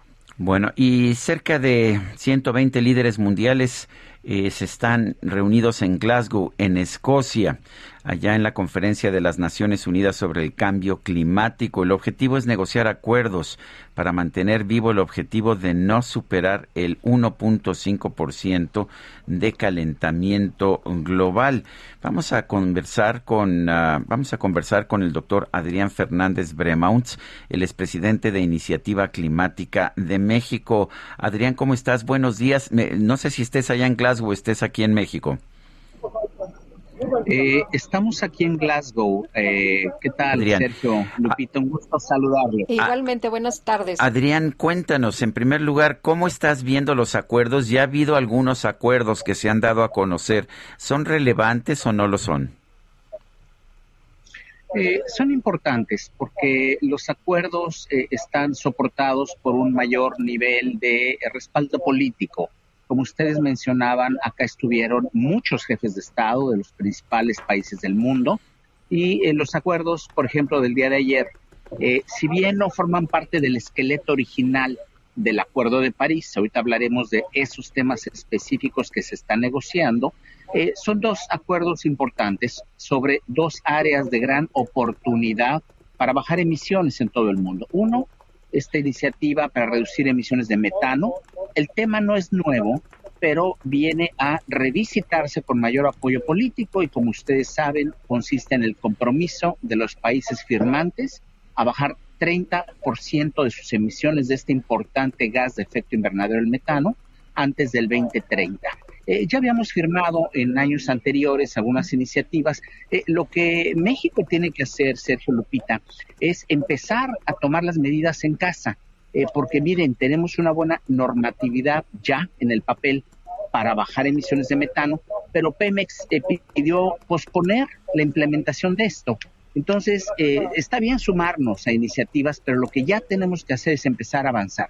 La segunda iniciativa que se firmó ayer es sobre los bosques para evitar la deforestación. De nuevo, el tema no es, eh, no es nuevo, pero conlleva un mayor compromiso político y de hecho nuestro país desde 2015 como parte de las metas originales ante el Acuerdo de París, una de las provisiones que se mencionaron ahí están desde el 2015, es que México ofreció llegar a cero, a cero deforestación antes del 2030. Eh, entonces, este no es un tema nuevo, pero, pero es positivo que haya estos acuerdos ahora respaldados por una renovación de impulso político. Eh, Adrián, eh, mencionas esto de las emisiones de metano. O sea, nosotros ya estábamos trabajando en esto, ya estábamos comprometidos, pero dices, una cosa es estar comprometidos, pero otra cosa es cumplir. ¿Qué es lo que nos hace falta y cómo podemos cumplir si lo que nos señalas, pues es que eh, eh, Pemex, por ejemplo, no está haciendo su parte? Eh, exactamente, Lupita, lo que señalas es el punto crucial en este momento en México y en otros países, que es pasar de los análisis adecuados que se han hecho, los llamados inventarios de emisiones, eh, diseñar cuáles son las rutas hacia el futuro, cuáles son las medidas que tendrían que aplicarse, pero ya llegó el momento de aplicar esas medidas. El ejemplo que daba yo es, muy concreto, es que Pemex pidió una prórroga eh, en vez de empezar a reducir sus emisiones de metano, que están ya en nuestra normatividad mexicana, empezar primero de enero de este año, pidió prórroga. Entonces, pues esto se puede ir hacia adelante. Entonces, este tipo de cosas hacen que no haya congruencia entre eh, anuncios, entre firmas de cuestiones generales, entre parecen buenas intenciones y lo que pasa día a día. Hay varios ejemplos de esto, eh, este Sergio Lupita. Eh, muy rápidamente comento, hay en este momento se discute en México por parte de las autoridades federales normas para determinar cuál debe ser la eficiencia de los vehículos que se venden en México. Ya tenemos un rezago de 10 años con respecto a otros, a otros países y esa medida sería de gran costo-efectividad. ¿Por qué? Porque lo que tendrían que hacer los que venden vehículos en México, las armadoras, quien vende vehículo nuevo, es eh, tener su mezcla con más vehículos compactos eficientes. No tienen que ser eléctricos, que son más o menos caros, pero simplemente menos camionetas de ocho cilindros, más vehículos compactos. Es una norma y desafortunadamente todo indica que esa norma el actual gobierno va a continuar sin introducir una norma adecuada. Entonces, hay una gran brecha de falta de congruencia entre eh, posicionamientos públicos y lo que realmente pasa allá en la realidad. Eh, Adrián, dice el presidente de la República que el acuerdo para eh, para, para reducir o para, para llegar, llevar a cero la deforestación, eh, pues surgió del programa mexicano Sembrando Vida. ¿Es cierto esto? Y segundo, eh, México, tengo entendido que México firmó en 2014 pues un pacto para reducir la deforestación. ¿Cumplió México? Eh, sí, primera cosa, y, claro, pues ese SEO presidente, pero hay que decir las cosas como son realmente. No tiene nada que ver, absolutamente nada que ver el cómo se configuró este llamado, este acuerdo del día de ayer. La gente aquí, nadie, nadie tenía en mente Sembrando Vida. ¿Por qué? A ver, Sembrando Vida empezó hace tres años y empezó con bastantes problemas. Ya el gobierno actual corrigió, corrigió reglas iniciales que eran malas y que eh, incentivaban en algunos casos deforestación. Eh, eh, lo aceptaron, en, mi opinión, porque corrigieron las reglas de operación hace un año. Esperemos que ahora sí funcione. No tiene absolutamente nada que ver este, Sembrando Vida en México con lo que aquí se acordó. hay que decirlo como es. Como yo comentaba hace un momento, Sergio, bueno, el mismo México en 2015 uno de los tres o cuatro pilares de nuestro conjunto de metas ante el Acuerdo de París era cero deforestación al 2030. Entonces, pues digo, ya basta con eso para ver que no se inventó el combate a la deforestación este, con sembrando vida. Entonces, pues no, no corresponde. Y este es un punto importante, Sergio Lupita, porque eh, sí necesitamos que, el presidente se meta más a los temas. Eh, esta reciente visita del secretario Kerry, yo creo que fue muy buena. Yo sentí, esto es subjetivo, pero yo sentí que el presidente tenía buena intención en sus declaraciones novedosas. Él dijo, voy a apoyar los esfuerzos del presidente Biden en el combate al cambio climático. Dijo también, México va a apoyar las energías renovables, incluyendo eh, eh, solar y eólica. Y dijo, México va a entregar el año que entra nuevas metas revisadas, porque por cierto, las que entregamos el año pasado pues fueron las mismas. Ahora bien, lo que necesito... Adrián que todas esas buenas intenciones, porque creo que son buenas intenciones, no corresponden a la realidad de cosas como su propuesta que está en el Congreso. Cambiar la Constitución como él quiere hace eh, falso todas esas declaraciones. Adrián, ah, Adrián Fernández, presidente de Iniciativa Climática de México, gracias por conversar con nosotros. Siempre un gusto saludarlos, Sergio Lupita. Les mando un saludo desde acá. Gracias, buenos días. Y vamos a nuestro recorrido por el país. Empezamos precisamente con José Ríos. Adelante, José. Lupita, Sergio, buenos días, los saludo con gusto y pues bueno, para informarles que la situación en el PAN aún no es del todo alentadora. Esto luego de que ayer el gobernador de Aguascalientes, Martín Orozco, aseguró que el presidente de Acción Nacional, Marco Cortés, le había anticipado hace tiempo que su partido también perdería las elecciones de 2024. Luego de que esta semana se diera a conocer que el dirigente aseguraba la derrota en cinco de las seis gubernaturas para el 2022, salvo en Aguascalientes, el mandatario de ese estado señaló que ambos pronósticos se los compartió cuando buscaba su reelección en ese partido al recordar que durante la dirigencia de Cortés se han perdido elecciones en cuatro estados gobernados por el PAN, el mandatario estatal se cuestionó sobre su carta de presentación hacia sus militantes y tener aún la intención de reelegirse. El gobernador también descartó que los resultados en ambas elecciones aún no están resueltos, pues apuntó que las campañas se analizan desde distintos factores de organización. Ahora vamos hasta San Luis Potosí con mi compañero José Alemán.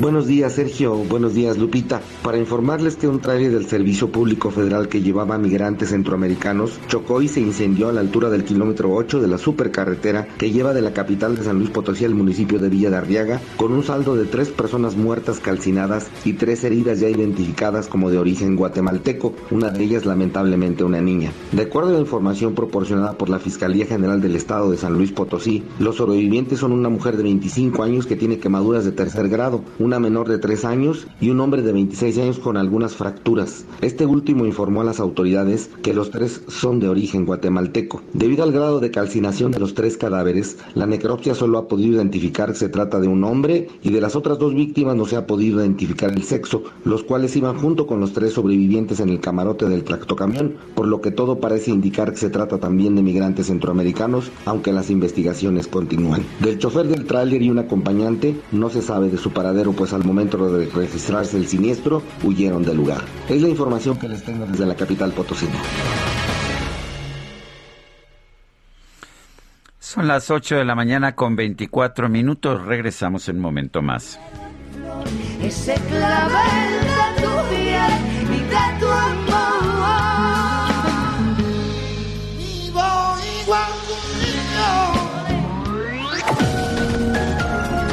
Sergio Sarmiento y Lupita Juárez quieren conocer tu opinión, tus comentarios o simplemente envía un saludo para ser más cálida esta mañana. Envía tus mensajes al WhatsApp 5520 109647.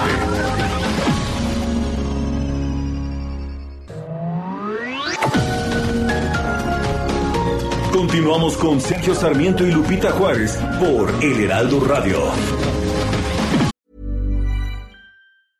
Hey, I'm Ryan Reynolds. Recently, I asked Mint Mobile's legal team if big wireless companies are allowed to raise prices due to inflation. They said yes. And then when I asked if raising prices technically violates those onerous two year contracts, they said, What the f are you talking about, you insane Hollywood ass?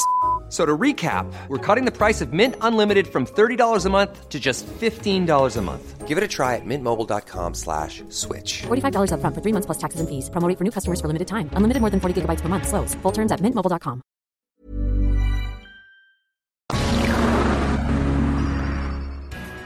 Jaque Mate con Sergio Sarmiento.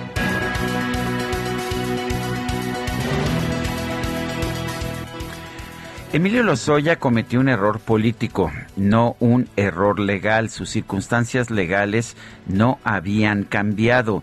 Realmente las mismas razones que se habían utilizado para permitirle enfrentar su juicio en libertad podrían haberse utilizado ayer, solo que se volvió un lastre, un lastre político para el gobierno de la República y sobre todo para la Fiscalía General de la República.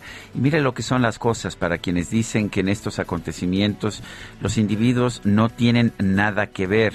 Cuando Emilio Lozoya empezó a repartir culpas, una de estas pues se la dirigió a Lourdes Mendoza, una periodista que dijo que había recibido una bolsa Chanel eh, que él le había comprado por instrucciones del entonces secretario de Hacienda Luis Videgaray y que además había pagado la colegiatura de su hija con dinero pues entregado en el soborno de Odebrecht. Lourdes Mendoza afirmó de manera muy demente que eso era fácil, que estaba siendo difamada, tanto ella como además dijo estaban afectando también la integridad de su hija. Y se defendió, se defendió como fiera. Lourdes Mendoza. Fue ella quien se enteró que Emilio Lozoya estaba comiendo en el restaurante Junán de las Lomas, se metió al restaurante, tomó las fotos que difundió y que al final le costaron la libertad a este exdirector general de Pemex. Eh, yo pienso que la justicia no debería ser así. Yo creo que en realidad lo que realmente se debió haber evaluado desde un principio es si había o no un riesgo de fuga por parte de Emilio Lozoya si las circunstancias no cambiaron, no debería haber habido un cambio en la situación legal. Como estoy convencido de que Rosario Robles no debería estar en la cárcel enfrentando su juicio, a pesar de que sí creo que debe estar siendo procesada por el tema de la estafa maestra, me parece que sería lo mismo en el caso de Emilio Lozoya. Las decisiones no se deberían tomar por razones políticas las decisiones de los jueces, pero claramente estamos viviendo en un país con un muy débil Estado de Derecho en que pues la justicia es manipulada por propósitos políticos. Pero hay una lección adicional que me parece que hay que considerar. Ten cuidado, ten cuidado de insultar, de difamar a una mujer periodista con la idea de que pues como es mujer no va a hacer nada para responder Queda muy claro que en este caso Lourdes Mendoza sí respondió y respondió enfurecida. Yo soy Sergio Sarmiento y lo invito a reflexionar.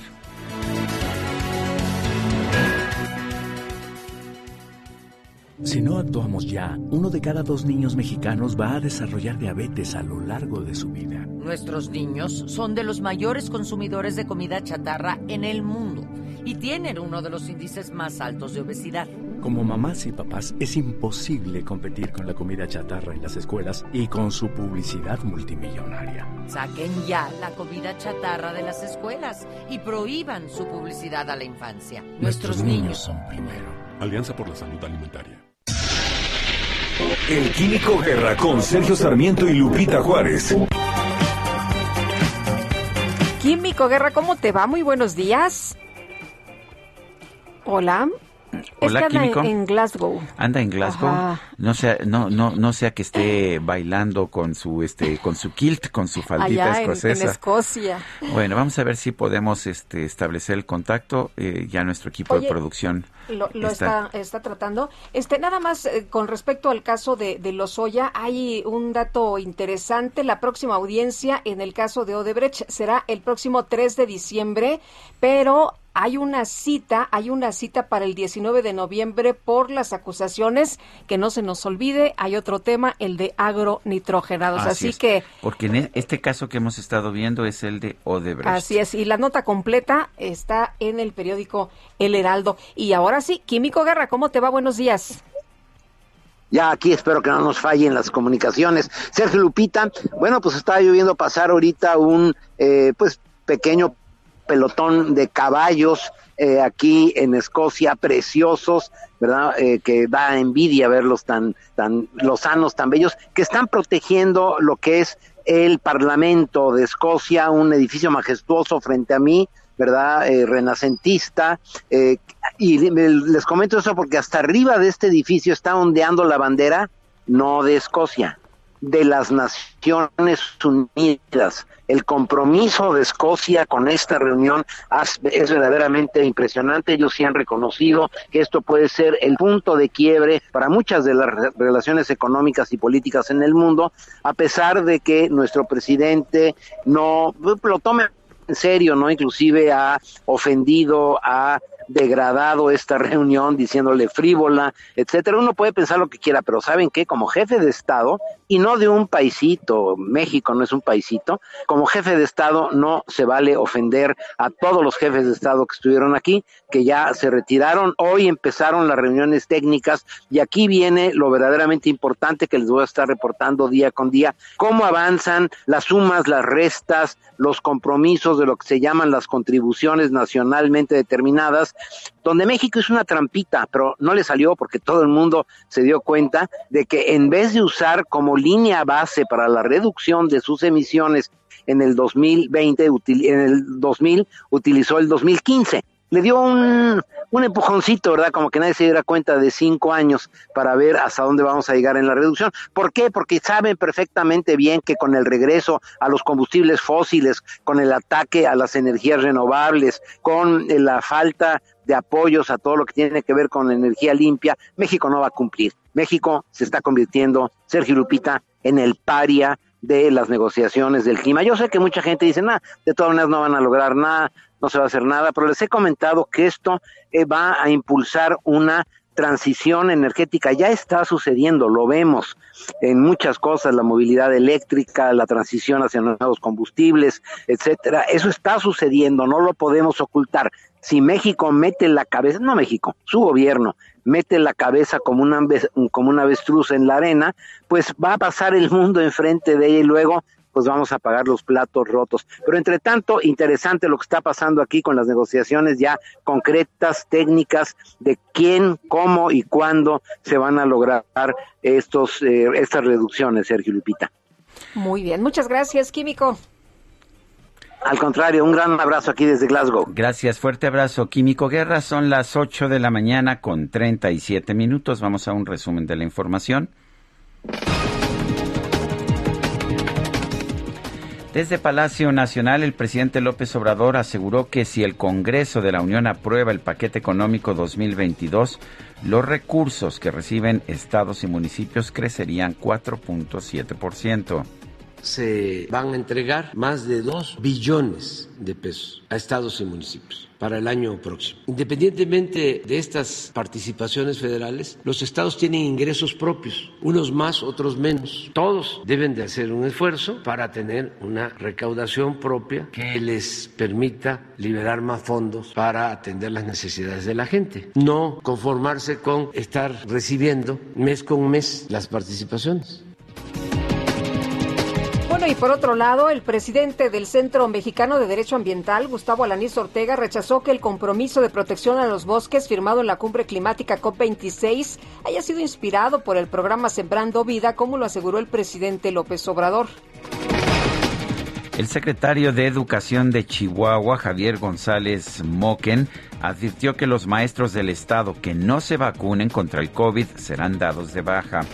La Comisión Interamericana de Derechos Humanos denunció que la organización de las próximas elecciones presidenciales de Nicaragua no cumple con los estándares internacionales de libertad, transparencia y pluralidad.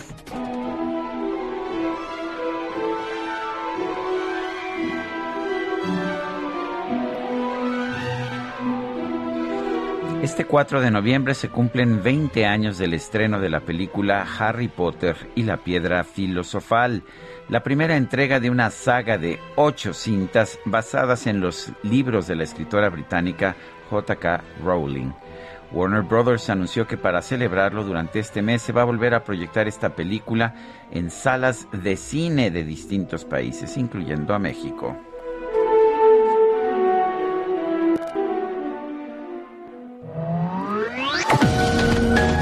Para Lupita Juárez, tu opinión es importante. Escríbele a Twitter en arroba Lupita Juárez H.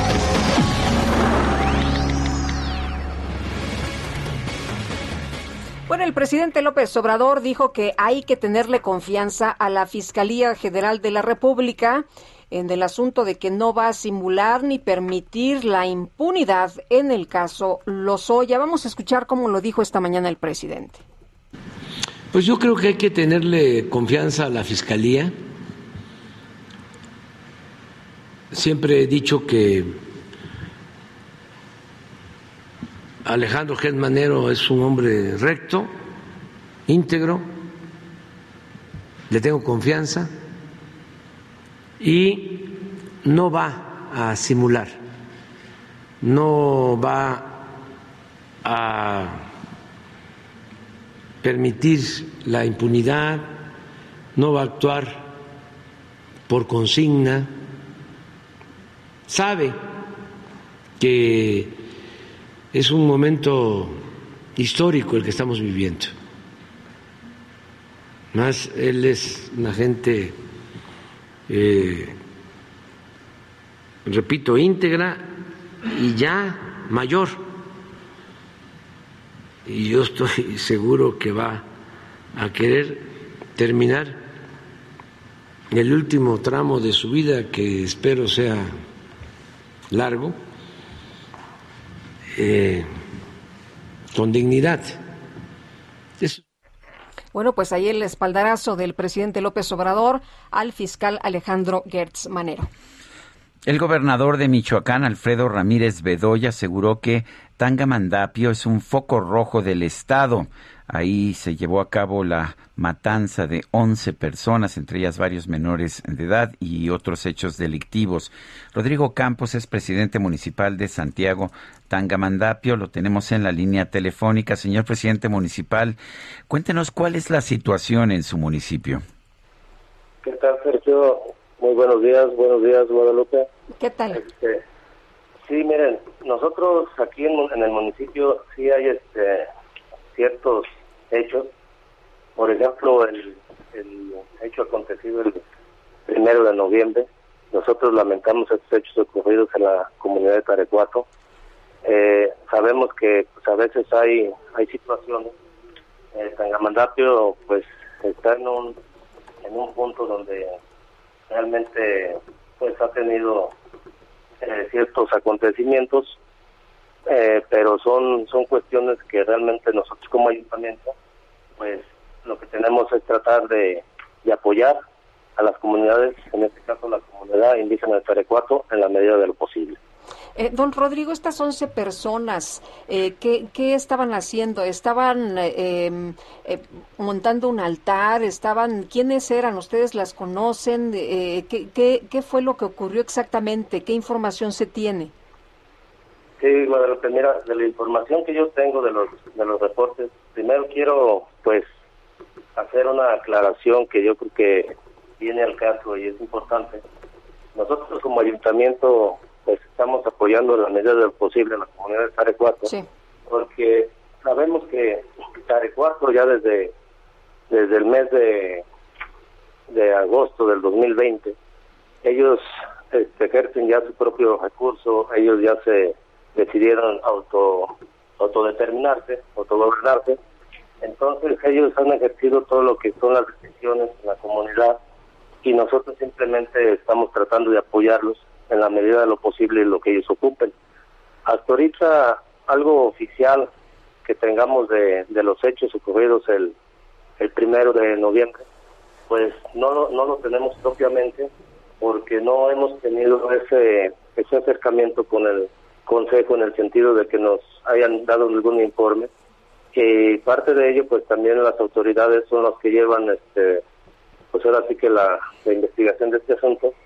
Y lo que nosotros sabemos es que estos jóvenes estaban, creo que allá tienen la, tradición de la búsqueda de, de panales de miel para pues llevarlo a los, los- como ofrenda a, a los difuntos el 2 y, y eso es lo que al parecer estaban haciendo estos jóvenes en esos momentos. Y claro creo que se entiende que estaban en una convivencia o al menos eso es lo que yo tengo entendido Ha- ¿Hay información sobre la retención y la quema de vehículos en protesta por el asesinato a 11 personas, a estas 11 personas que usted nos está señalando? En el caso de Tangamandapio, eh, ¿ha habido alguna situación de esta naturaleza? El día de ayer, este, sí creo que ah, aconteció algo, algo como eso.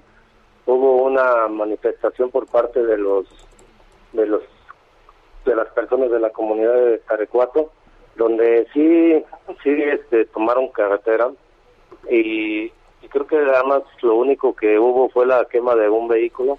Lamentable también estos hechos, pero ellos lo hicieron con el afán de, de exigir justicia, así parece. Rodrigo Campos, presidente municipal de Santiago Tangamandapio, gracias por conversar con nosotros. Gracias, gracias, Guadalupe, un gusto Hasta saludar. luego, muchas gracias, muy buenos días. Y vamos ahora con la colaboración de Jorge Andrés Castañeda, analista político en este espacio. Jorge Andrés, ¿de qué nos platicas esta mañana? Qué gusto saludarte, buen día. Muy buenos días, Lupita. Muy buenos días, Sergio. Un gusto, como siempre, estar con ustedes. Eh, adelante, Jorge Andrés, ¿qué nos tienes? Pues bueno, me gustaría comentar brevemente la noticia que vimos ayer sobre que el grupo parlamentario de Morena, el Partido Verde y el PT han decidido aplazar la votación de la contrarreforma energética a abril del año pasado. Eh, ¿Qué a pesar de todas las interpretaciones que se le pueda querer dar a este asunto, la verdad es que esto es una derrota de Manuel Bartlett. Eh, ellos querían que pasara su reforma este año y claramente no tienen los votos. Eh, yo creo que es un triunfo de la sensatez, de los argumentos con base en datos. Y bueno, veremos qué pasa el año que entra, pero por lo menos este año ya no vamos a tener esta contrarreforma eléctrica que sería tremendamente dañina para el país. Eh, como muchos hemos expuesto, eh, como Sergio, yo y muchos otros, las consecuencias para la economía del país de esta reforma serían devastadoras a largo plazo. Hoy no hay reforma, veremos si esto simplemente es un me retiro para volverla a presentar, pero lo que sí sabemos es que los otros datos de Manuel Bartlett y de los más radicales en el partido y en el gobierno, hoy se llevan una derrota. Eh, es importante, yo creo también resaltar, quizá algunas voces sensatas al interior del gobierno o en el grupo parlamentario de Morena también se oponían a esta reforma, pero lo que hoy tenemos es una buena noticia, repito. Veremos si lo que hace es utilizar esta reforma para hacer campaña el año que entra, si lo que estaba buscando era dividir al PRI, todas esas especulaciones creo que pues veremos qué sucede en el futuro. Pero hoy ten- lo que yo creo es que tenemos una muy buena noticia para el país y para la economía nacional. No importa, Jorge Andrés, que solo se aplace la discusión. Pues bueno, ya sabemos que eso puede querer decir una congeladora legislativa de quién sabe cuánto tiempo. Van a empezar a discutirla en abril para hacer este parlamento abierto que mencionan, si es que eso sucede, eh, ya va a ser la revocación de mandato unos días antes, vendrán las elecciones del año que entra en seis estados, luego va a venir todo el periodo legislativo de presupuesto, entonces pues eh, veremos si les da el tiempo para ahora sí conseguir los votos de, su re- de la reforma, pero lo que queda claro es que hoy no la presentan porque no tenían los votos. Muy bien, pues muchas gracias como siempre, Jorge Andrés. Muy buenos días. Muy buenos días, Lupita, muy buenos días, Sergio, gracias y un saludo a todo el lado. Gracias a Jorge Andrés Castañeda, nuestro analista político. Hay mucha gente que está viendo esto como un triunfo de la oposición, un triunfo frente a Manuel Bartlett y me imagino que hay formas de verlo así. ¿Sabes qué me preocupa a mí, Guadalupe? ¿Qué te preocupa? A mí lo que me preocupa es que mientras tengamos la incertidumbre jurídica, mientras no sepamos qué reglas del juego se van a aplicar en el sistema eléctrico nacional, no va a haber nueva inversión, ni pública ni privada. Y esto para mí significa también algo que nos va a afectar a todos en, no sé si en dos años, en tres años, en cuatro años, vamos a tener más y más apagones y yo eso me parece que, que es muy peligroso. Pues sí, vamos a ver cómo, cómo nos va en los próximos años, pero por lo pronto, pues sí es una buena noticia que esto, que yo esto se. yo se preferiría que esto se discutiera ya. Sí. Bueno, ya, que ya ves que muchos ya dicen, reglas sí, claras. ya ves que muchos dicen, a ver, en vez de aplazarla, mejor por qué no se que se determinó, vote de ¿no? una vez, Pues que sí. se vote de una vez. Si se rechaza, maravilloso. Si se, si se acepta, pues ya sabemos que no va a haber inversión Porque privada. ya sabemos qué hacer de una buena vez, pero pues así nada más está en stand-by, como se menciona. Oye, una mujer fue privada de su libertad por al menos dos hombres armados. Estaba el video impresionante. Ella estaba ahí en los juzgados civiles de Tijuana, afuerita de los juzgados eh, eh, de Tijuana. Eh, unos, eh, unas personas que andaban ahí en el lugar grabaron este incidente ocurrido en el inmueble que está ubicado allí en la colonia 20 de noviembre, desde que inició en las oficinas hasta que los desconocidos empujones, golpes y jalones subieron a esta persona, una mujer, a una camioneta que tenía en el estacionamiento. Se ve como la mujer eh, está ahí en una como plazoleta, se mm, pone como en cuclillas y resulta que pues no la puede empujar el, el uno de los sujetos que la quieren meter a, la quieren arrastrar la quieren llevar a una camioneta. Finalmente pues la llevan eh, justo a un lado del, del, eh, automóvil. Decenas de personas se quedan solamente viendo a pesar de los eh, de, de estos forcejeos de la mujer con los eh, pues atacantes que portaban por cierto, armas de manera visible. La subieron finalmente a un auto, una camioneta en color negro. Bueno, son las 8.50. Se va a llevar a cabo la edición número 33 del Festival de Música de Morelia Miguel Bernal Jiménez. Tenemos en la línea telefónica Verónica Bernal, directora general de este Festival de Música de Morelia. Verónica, gracias por tomar nuestra llamada. Cuéntanos qué vamos a escuchar en este festival. Entiendo que se lleva a cabo del 12 al 21 de noviembre.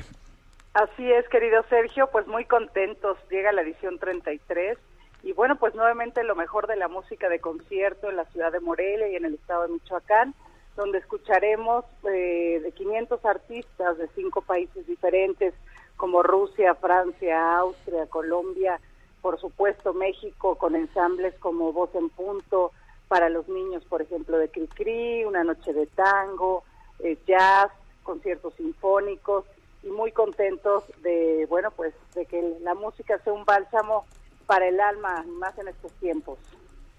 Eh, Verónica, ¿cómo va a ser el, eh, sistema? ¿Vamos a poder verlo de manera híbrida también o ya va a ser netamente presencial? Mira, van a ser justo híbrido. Todo va a poder ser presencial con un 70% de aforo, por supuesto, con todos los protocolos sanitarios y también podrán verlo vía streaming totalmente gratuito a través de las redes sociales del Festival de Música de Morelia o a través de la página web festivalmorelia.mx podrán disfrutar de estos 30 conciertos que hemos preparado. Eh, muy bien, eh, cuéntanos de algunos de los algunos de los principales músicos que vamos a poder escuchar.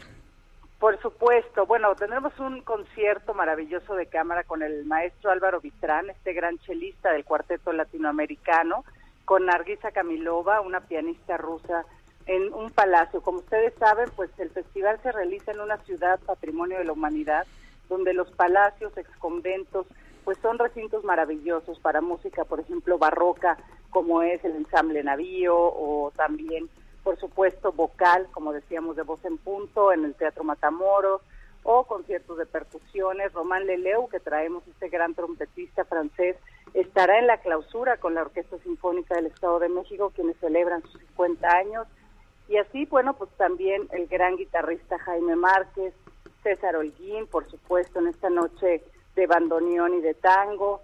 Y bueno, pues también muchas actividades al aire libre para que la familia puedan disfrutarlo. Bueno, pues Verónica Bernal, directora general del Festival de Música de Morelia, gracias por conversar con nosotros. Un abrazo, Sergio, gracias a ustedes. Bueno, eh, estoy viendo un mensaje en Twitter de un diputado de Morena, Manuel Rodríguez González, que dice que se han publicado diversas notas al respecto de la reforma constitucional eléctrica que se va, dice que se va a discutir en la Cámara de Diputados hasta el próximo 15 de abril de 2022. Dice este diputado de Morena que la información es falsa. Dice que ese es el punto máximo, que el 15 de abril sería el punto máximo en el cual se terminaría la discusión, pero lo que dice es que la dinámica parlamentaria mueve constantemente los tiempos y por eso es importante aclarar que la fecha antes señalada se refiere a la conclusión total del periodo integral de discusión y aprobación de la reforma eléctrica, es decir, el 15 de abril del 2022 se estima que haya concluido el proceso legislativo, lo cual incluye la aprobación, ya la da por hecho, de la reforma eléctrica. Son las 8 con 54 minutos. Vamos a una pausa y regresamos.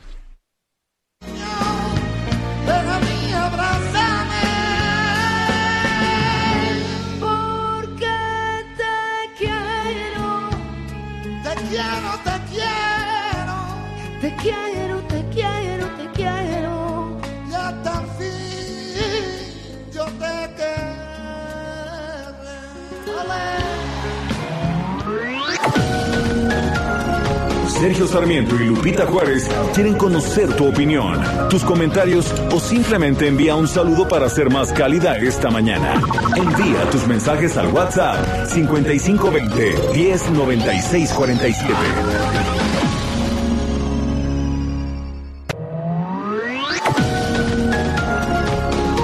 Continuamos con Sergio Sarmiento y Lupita Juárez por El Heraldo Radio.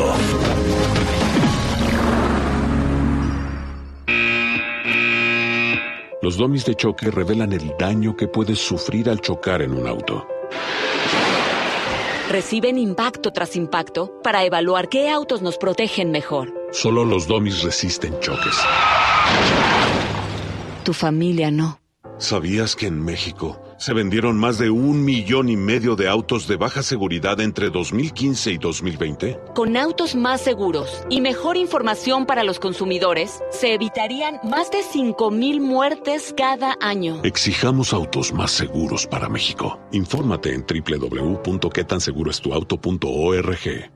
No hace falta que te diga que me muero por tener algo contigo.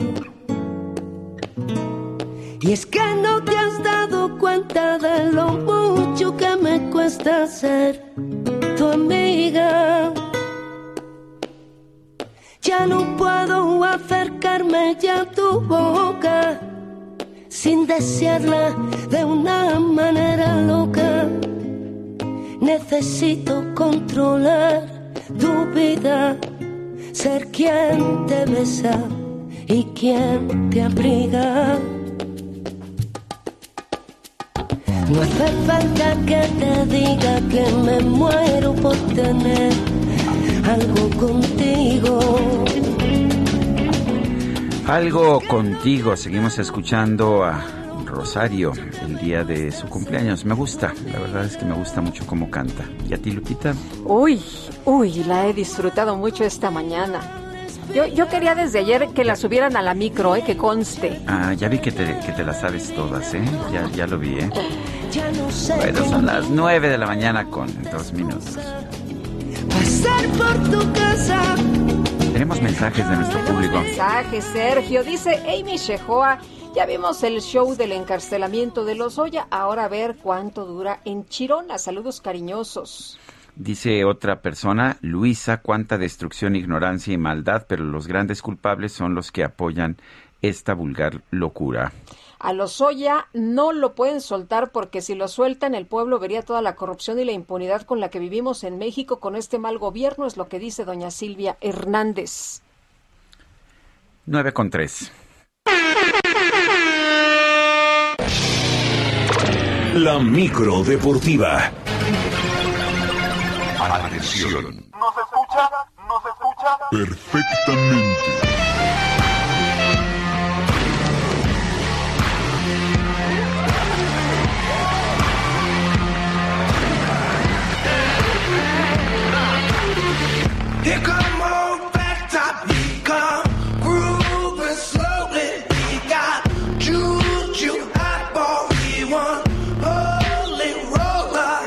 No cabe ninguna duda de que esa micro deportiva es rockera. ¿Qué? ¿All together? All together.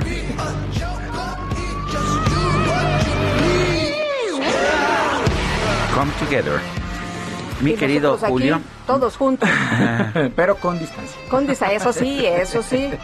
¿Cómo estás, Julio? Muy bien, Julio Sergio Romero. Lupita, qué gusto saludarles, muy buenos días. Eh, me queda claro que sí, hay una fan de Rosario y es Lupita, hasta se sabe la coreografía. Ah, sí, se sí, sabe así hasta la es. coreografía. Bueno, estaba yo to- hasta tocando el cajón, imagínate nada más. sí, entonces está, está muy bien, está muy bien aquí en la micro deportiva, ya saben, En la rockera micro deportiva. plurimusicales, plurimusicales, entonces, pues eh, prácticamente, pues escuchamos de todo, dependiendo la ruta y el día.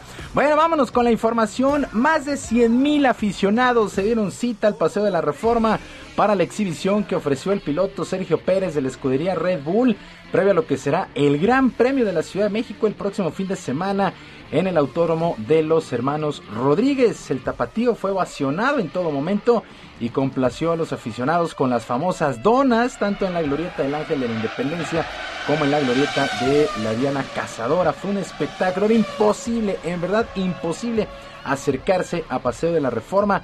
Se dio la checomanía. Por supuesto, el tapatío se dijo muy agradecido, contento y comprometido para lo que será la carrera del domingo. He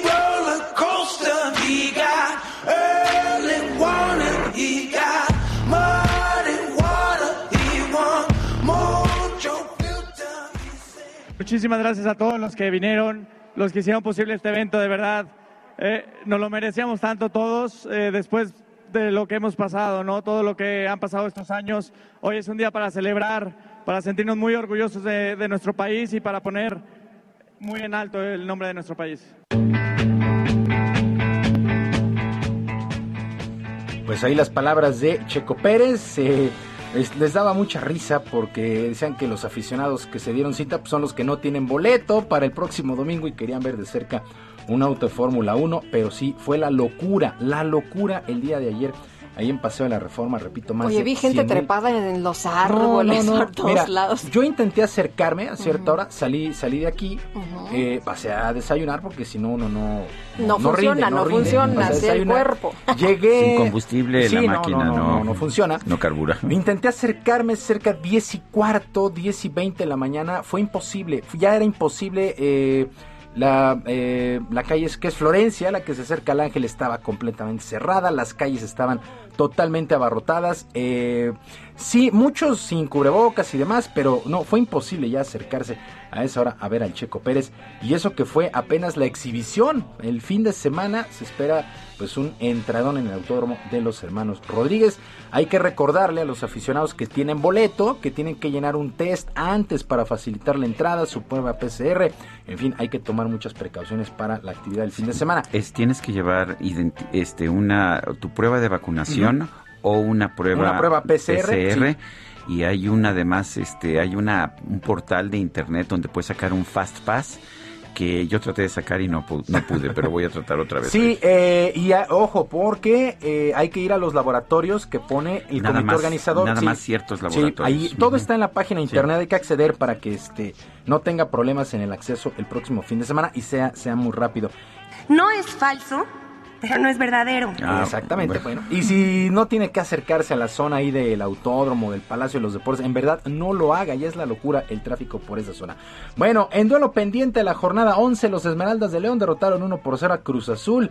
De visita en la cancha del Estadio Azteca, la única anotación del duelo cayó al minuto 31 por conducto de Andrés Mosquera. Con este resultado, los Esmeraldas llegaron a 26 puntos, se ubican en el tercer lugar de la tabla general. Cruz Azul se estancó en 23 unidades y es sexto en la tabla general. Para el día de hoy, también en duelo pendiente de la fecha 11, Pumas se estará midiendo al Santos Laguna a las 19 horas allá en Ciudad Universitaria. Y ya en la jornada 17 y última arranca la actividad con el Atlas recibiendo al Querétaro a las 9. Por cierto, las Chivas, las Chivas ya tienen director técnico para lo que resta de la campaña y el próximo torneo. Ajá. Bueno, Marcelo Michele Año se quitó la etiqueta de interino y la directiva apuesta por su continuidad. Al respecto habló Ricardo Peláez, que también esta semana fue ratificado como director deportivo.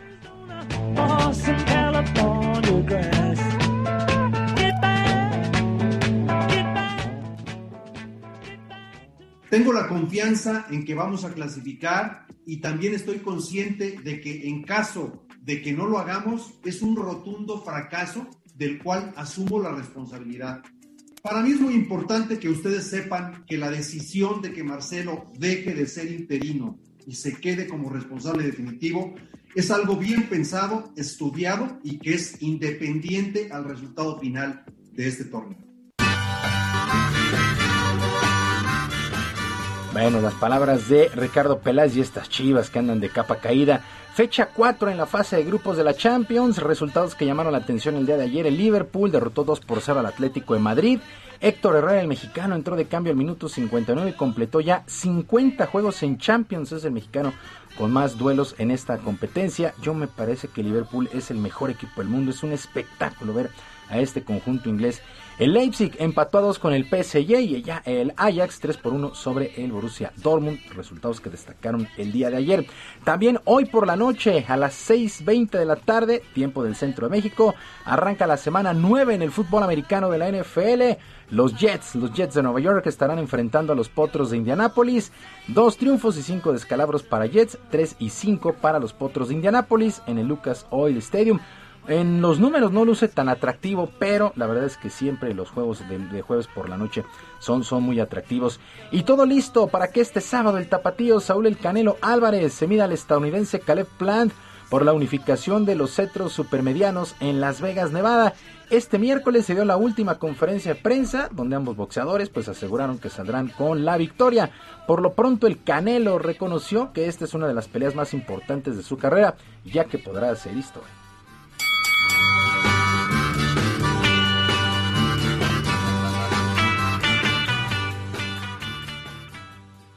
Pues al final del día para eso trabajo, ¿no? Para eso estoy aquí, para hacer historia y para que me pongan eh, como eh, uno de los mejores peleadores en la historia del boxeo, no solo de México. Entonces me siento muy orgulloso, me siento muy orgulloso y eso es lo que me motiva para seguir eh, en este camino.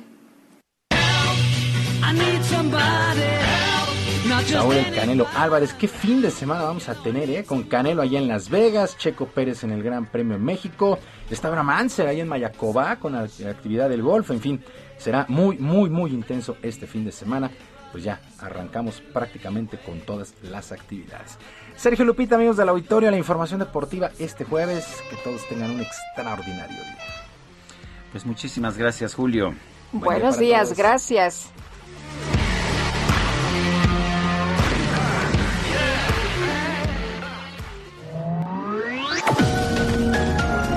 Para Sergio Sarmiento tu opinión es importante. Escríbele a Twitter en arroba Sergio Sarmiento.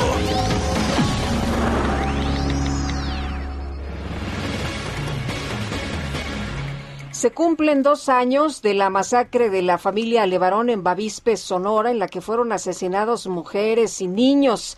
Adrián Levarón es activista, integrante de la comunidad y bueno, él está convocando para hoy por la tarde ahí en el Monumento a la Revolución para que haya pues una concentración, para que se prendan velas a las 8 de la noche en recuerdo de Ronita. Él ha mencionado que Ronita pues eh, vive en cada una de las personas, en todos los mexicanos, que él va a seguir trabajando precisamente para que se haga justicia. Vamos a, tratar de eh, hablar en un momento más con Adrián Levarón. Hoy el evento al que está convocando es eh, a partir de las seis de la tarde. Va a leerle una carta a su hija eh, va a presentar a varias de las eh, pues integrantes de los miembros de la familia. bueno, pues vamos a estar en contacto en un momento más. Mientras tanto, vamos con nuestra Lady Gadget, con Dalia de Paz. Sergio Sarmiento y Lupita Juárez. Tecnología con Dalia de Paz.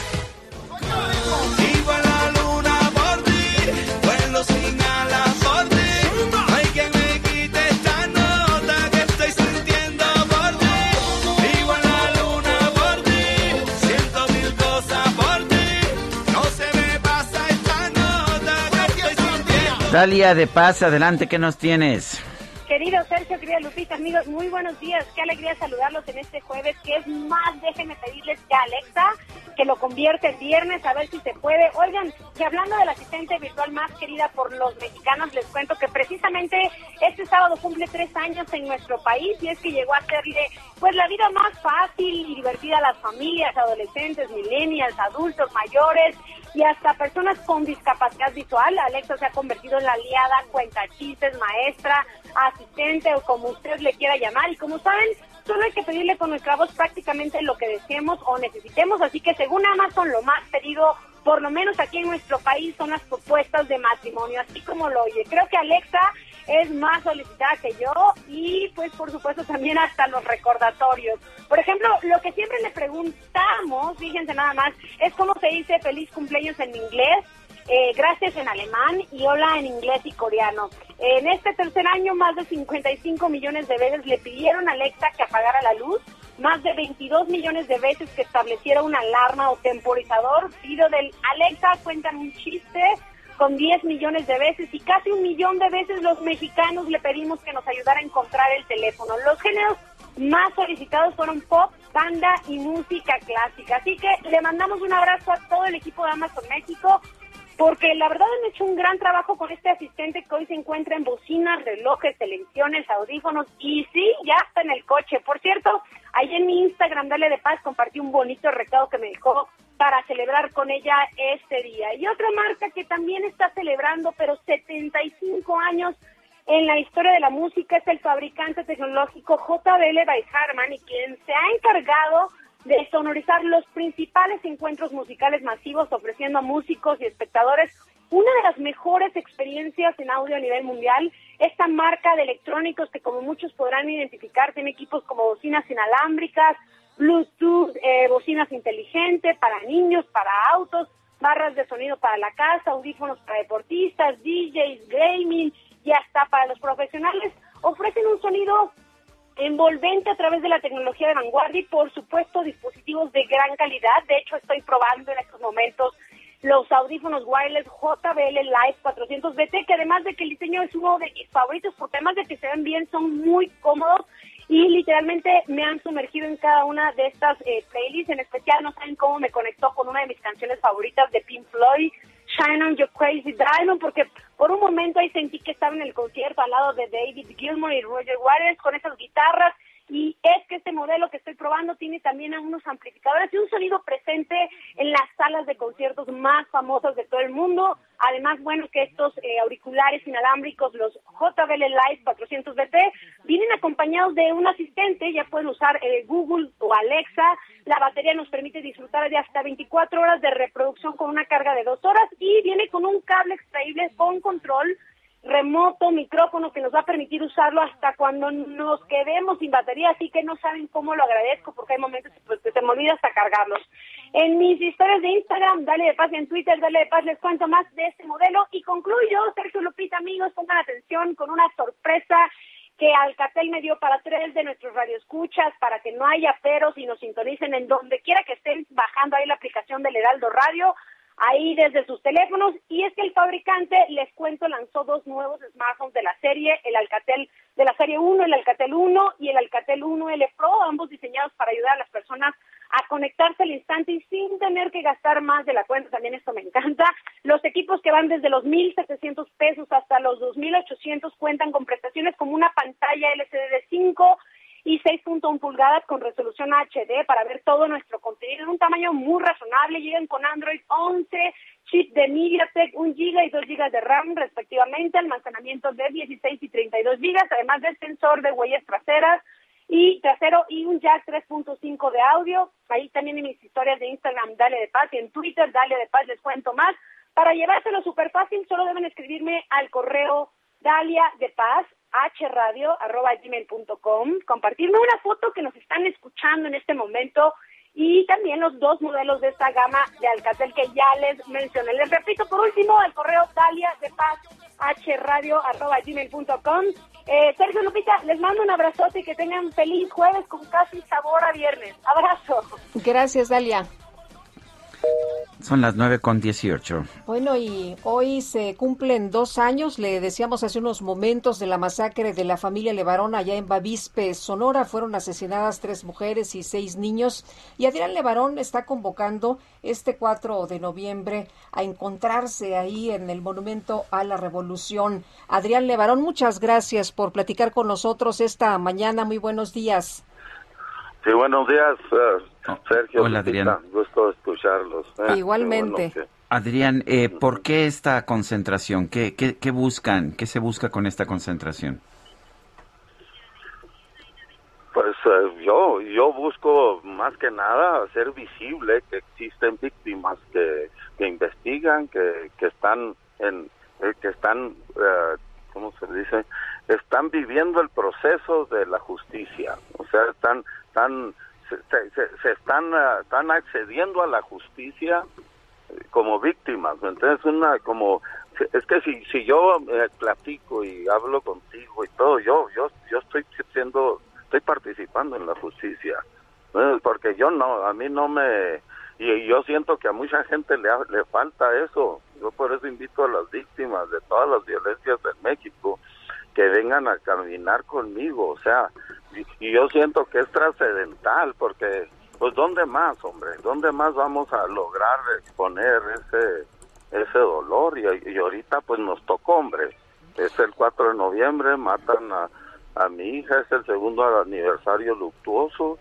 Escogimos hacerlo, el año pasado lo hicimos allá en el Levarón, y pues pues sí estuvo muy importante, pero hubo mucha gente que me pidió que viniera porque como yo quiero hacer de esto el, día de luto nacional, mi esposa Shalom quiero que lo nombre día de luto nacional y que todos levantemos esa voz y que y que y que no nos lo ataquen desde la mañanera o de donde sea y que en verdad por todas las víctimas en México. Y claro que casi se puede decir que regalamos el nombre de Ronita, Ronita Vive, para que sea ese día donde la masacraron, la quemaron con sus hijos y sus nietos, el símbolo de, de algo.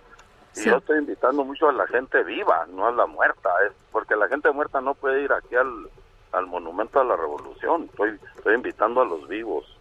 Eh. Adrián, eh, han pasado dos años. ¿Qué, ¿Qué información se tiene de pues todo lo que se ha hecho, de, de la búsqueda de los responsables, la, detenci- la, la detención de quienes perpetraron esta masacre, esta eh, pues eh, este asesinato y esta terrible eh, pues agresión en contra de, de tu hija y en contra de tus eh, familiares, de los niños, de seis niños?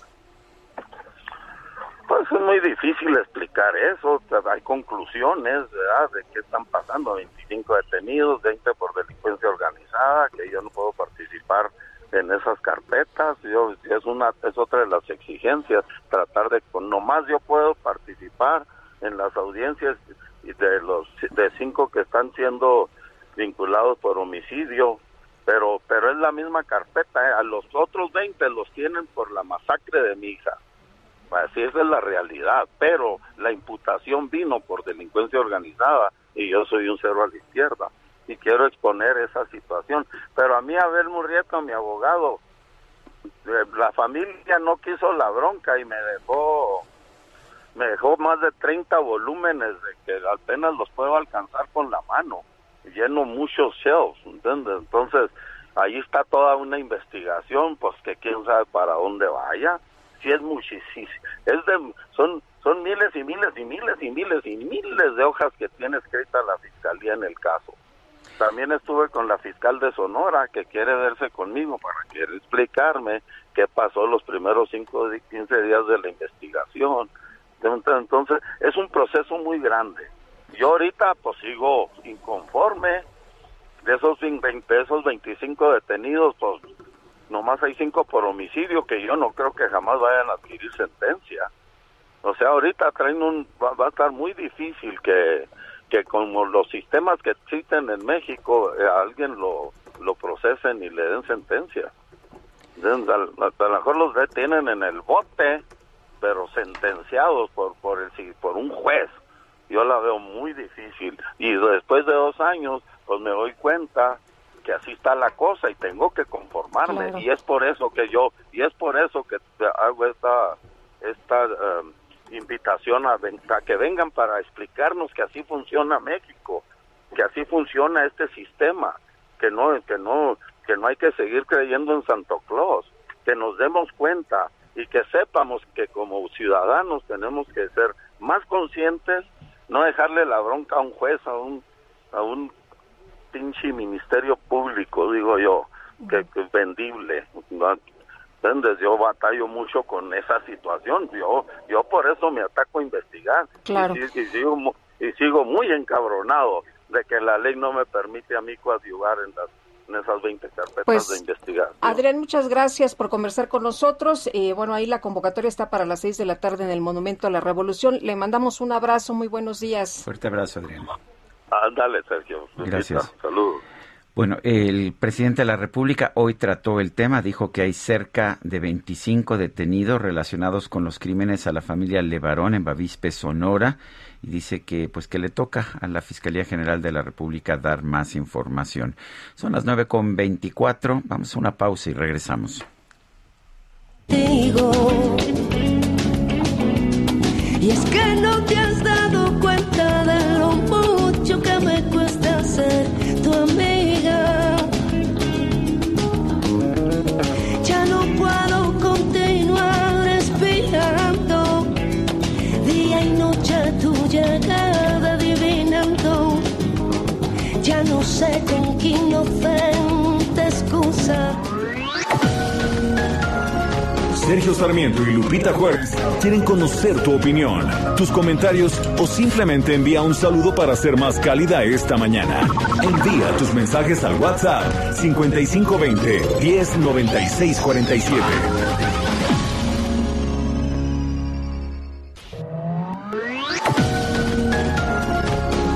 Continuamos con Sergio Sarmiento y Lupita Juárez por El Heraldo Radio.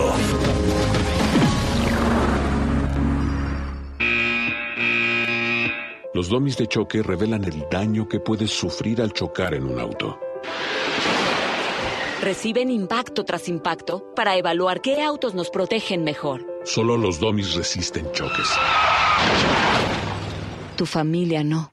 ¿Sabías que en México se vendieron más de un millón y medio de autos de baja seguridad entre 2015 y 2020? Con autos más seguros y mejor información para los consumidores, se evitarían más de 5.000 muertes cada año. Exijamos autos más seguros para México. Infórmate en www.quetanseguroestuauto.org.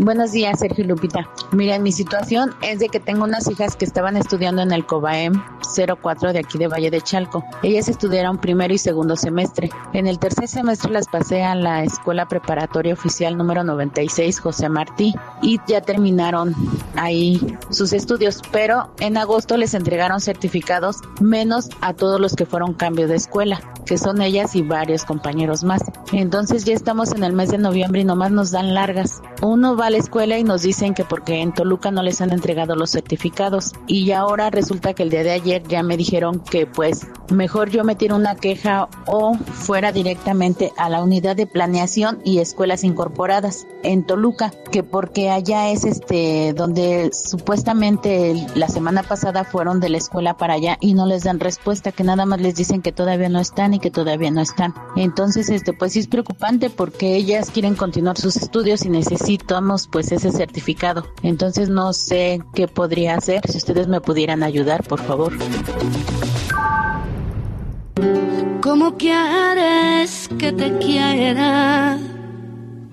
¿Cómo quieres si no estás aquí?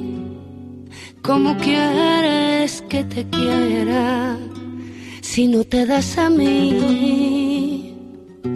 Subiré montañas y al río lloraré y mi corazón me grita, me aprisiona sin querer.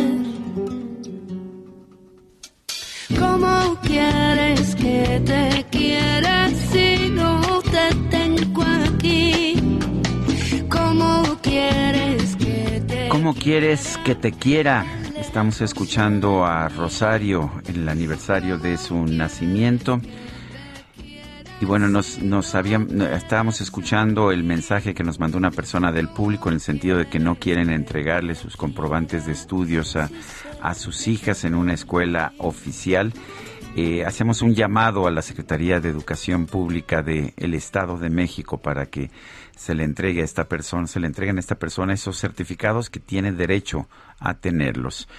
Bueno, vamos con otros temas, Lupita. Bueno, pues resulta que ha dado inicio la segunda etapa de instrumentación de la reforma laboral y mm, pues las juntas locales y federales de conciliación y arbitraje de estas entidades federativas ya no van a recibir nuevas demandas laborales, ni individuales ni colectivas. Entonces, ¿qué va a pasar? Eh, los juicios laborales en trámite ante las juntas ya citadas pues que se van a quedar ahí, qué va, quién los va a resolver, qué va a ocurrir, qué es lo que sigue, cuál es la segunda parte de todo esto. Jorge Cervantes Martínez, abogado laborista, cuéntanos de qué se trata ahora, qué se hace. Eh, Lupita, muy buenos días. Sergio, muy buenos días. Buenos días también a la audiencia. Efectivamente, a partir del primer minuto del día de ayer, las juntas de conciliación y arbitraje, eh, tanto locales como federales, cerraron única y exclusivamente la ventanilla de oficialidad de partes y ya no recibirán más demandas laborales, eh, sino que estas ya serán atendidas por los nuevos juzgados laborales, tanto federales como locales, de estas 13, 14 entidades federativas. Así las cosas, las juntas de conciliación y arbitraje continuarán y estarán agotando, eh, terminando y concluyendo los juicios laborales que se hayan ventilado ante ellas. Eh, bueno, entonces se concluye lo que está. ¿Qué va a pasar ahora? ¿Qué pasa si alguien tiene una queja laboral?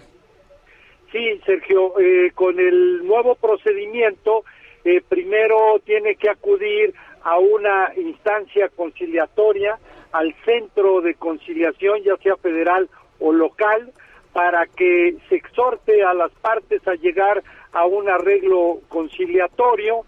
Eh, si se alcanza, se celebra el convenio y ahí se cumplimenta. Si no se alcanza el arreglo, se le expide una constancia al trabajador para que pueda ir a los tribunales, ya sea federales o locales. Marca la ley algunas excepciones de los cuales no forzosamente tienes que agotar esta etapa, como el caso, por ejemplo, de la designación de beneficiarios en caso de muerte. Eh, eh, Jorge, ¿qué, qué pasa ahora? Las, eh, ¿quién, ¿Quién va a seguir con estos eh, trabajos? ¿Los juzgados laborales locales y federales? O sea, ya no existen las, o sea, las juntas van a, hacer el trabajo, van a terminar el trabajo, pero, pero van a ser sustituidas por los juzgados laborales. Eh, sí, efectivamente, es decir, sí continúan las juntas, van a continuar hasta que acaben el último de los juicios y ahí cerrarán, apagarán la luz, cerrarán la puerta y pondrán el candado hasta que termine el último juicio. Pero eso no limita para que desde el día de ayer y aparte desde la primera etapa con ocho estados que arrancaron el año pasado, eh, ya se desahoguen los juicios laborales y puedan acudir los trabajadores a estos o los empleadores a estos tribunales nuevos de el, del Poder Judicial federal o local. ¿Qué pasa con los trabajadores, con los, trabajadores de las juntas, con todos los funcionarios? ¿Esos se van a integrar a los nuevos juzgados o, o qué va a pasar con ellos? Eh, Sergio, la reforma fue muy puntual en el sentido de que eh, la convocatoria para poder eh, formar parte de estos nuevos tribunales federales y locales fuera abierta y pudieran inscribirse eh, estos eh, funcionarios. Es indudable que hay gente muy preparada, muy conocedora, muy experimentada y algunos de ellos han podido eh, lograr estar ya dentro de estos nuevos tribunales previo a una serie de capacitaciones, a una serie de exámenes y concursos para poder seleccionar lo mejor que pueda existir. Muy bien, Jorge, muchas gracias por conversar con nosotros esta mañana. Muy buenos días. Igualmente, gracias a ustedes. Buen día. Bueno, se ha generado una importante controversia dentro del Partido Acción Nacional, el principal partido de oposición en nuestro país, al respecto de unas declaraciones de Marco Cortés en que pues señalaba que, que no hay muchas esperanzas de triunfos, de triunfos electorales en las contiendas que se dirimen el año que viene solamente en Aguascalientes y presuntamente también que pues que tampoco en la presidencial del 2024 hay muchas esperanzas. Tenemos al propio Marco Cortés en la línea telefónica. Marco, siempre es un gusto platicar contigo. ¿Qué dijiste y en qué contexto y pues qué significan estas declaraciones eh, y qué tanto están debilitando al partido, Marco? ¿Qué tal, mi querido Sergio? Qué gusto saludarte. Igual, Lupita, un Hola, gusto ¿qué tal? saludarte. Buenos días. Primero decirles con toda claridad, mientras la gran mayoría del panismo nacional estamos remando juntos en dirección a la meta, tristemente sí hay unos cuantos que por intereses personales están remando en sentido contrario y haciendo el trabajo sucio a López Obrador, pero eso no nos debe distraer.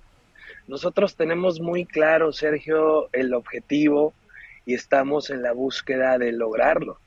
Vamos a enfrentar el año entrante seis elecciones de seis estados. Vamos a enfrentar el 2023 dos elecciones más y en el 2024 la presidencial. Entregaremos el alma en las contiendas, todo el trabajo, todo el esfuerzo. Buscaremos, como lo he hecho desde el inicio de mi dirigencia, la unidad. Busqué a Felipe Calderón, a Vicente Fox. Hoy Margarita Zavala es diputada del grupo parlamentario del PAN. Buscamos integrar, sumar para ganar. Y lo que no vamos a hacer, mi querido Sergio, es ya caer en este tipo de provocaciones, con agendas muy específicas, muy claras, muy puntuales. Y de tu pregunta concreta, esta reunión que se da es en Aguascalientes, de una conversación editada, transgigerada y además, debo decirlo con total claridad, en, en, un contexto en el que se convocaba al panismo de Aguascalientes a un cierre de filas ante lo complicado que han sido ahí los procesos. Y me refiero internamente. En el 2019, en Aguascalientes fue muy difícil desde el proceso interno, pero ya después el PAN gana de forma muy contundente la elección eh, constitucional. Y en el 2021 no fue distinto, muy complejo hacia el interior y ya ganamos 3 a 1 la elección de la alcaldía. Y en este contexto les decía a la gente de Aguascalientes que lo verdaderamente hoy seguro en las encuestas nacionales publicadas, no son las del PAN, no son las que se toman, toman estrategias, en las publicadas, en la información con la que se dispone, mi querido Sergio Lupita, es que el único estado que hoy, sin campaña, sin candidatos, sin coaliciones, el único, en donde Acción Nacional se encuentra arriba en la preferencia electoral es Aguascalientes y que por eso ellos tenían una enorme responsabilidad. Pero también lo que dije fue, y lo dije en la sesión de Consejo Nacional en los mismos términos, y ahí está el video, es público en redes sociales, es que convocaríamos a todo el panismo nacional de todos los estados en donde no habría elecciones a que se sumaran porque iremos con todo. En el PAN estamos hechos para ganar cuesta arriba, en la adversidad, y por eso no nos asusta el tener de arranque encuestas no favorables. Oye, Marco, es que sí llamó mucho la atención lo que se filtró, ¿no? El audio este donde dices, pues que no hay manera de ganar, solamente en Aguascalientes, hombre, que ya todo lo demás lo das por perdido y todo el mundo dice, ah, caramba, como el propio presidente nacional del PAN, pues ya está derrotado antes de que empiece todo.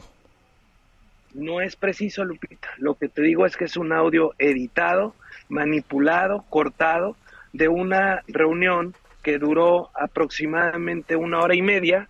Sacas un audio editado de 10 segundos y obviamente pues pones ahí lo que quieres poner y se interpreta lo que quieres interpretar. Al contrario, lo que nosotros decimos es, estamos echados para adelante, enfrentando una difícil realidad, pero sabiendo que juntos todos involucrados podemos salir adelante y tener un buen resultado.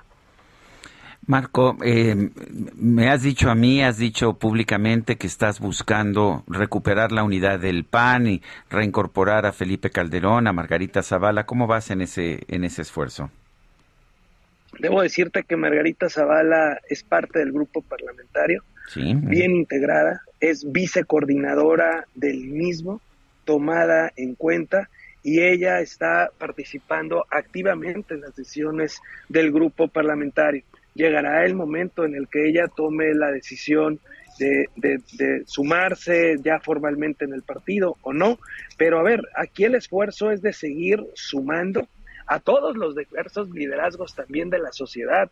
Acción Nacional tiene hoy la responsabilidad, como la tuvo en el 2021, de ser el aglutinador de evitar la dispersión del voto opositor, del buscar que pongamos un alto definitivo a Morena y corrijamos el rumbo de México en el 2024.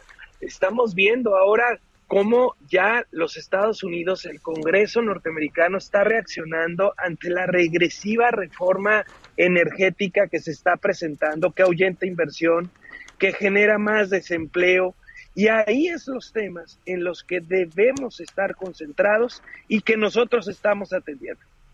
Marco, ¿el gobernador Martín Orozco es el enemigo? No, hombre, por supuesto que no. El enemigo no está en el PAN. Nosotros debemos tener muy claro que el adversario, si me permites corregir el término, está afuera. Y el adversario es el pésimo gobierno morenista el adversario es las malas decisiones que se han venido tomando. El adversario es la concentración de poder que se ha venido teniendo, la amenaza de debilitar las instituciones. Y ante eso es como debemos de reaccionar y sumarnos todos los mexicanos. Marco Cortés, presidente nacional del PAN, gracias por conversar con nosotros. Al contrario, mi querido Sergio Lupita, les mando un fuerte abrazo, que estén muy bien. Gracias, Gracias. buen día. 9 con 45. ¿Qué tal amigos del Heraldo Radio? Entre el trabajo, la escuela de los niños y las tareas, queda poco tiempo para disfrutar en familia. ¿A poco no? ¿Hace cuánto que no se desconectan de todo? Si tienes ganas de disfrutar unas merecidas vacaciones, un crédito personal Citibanamex te puede ayudar a cambiarle a la rutina.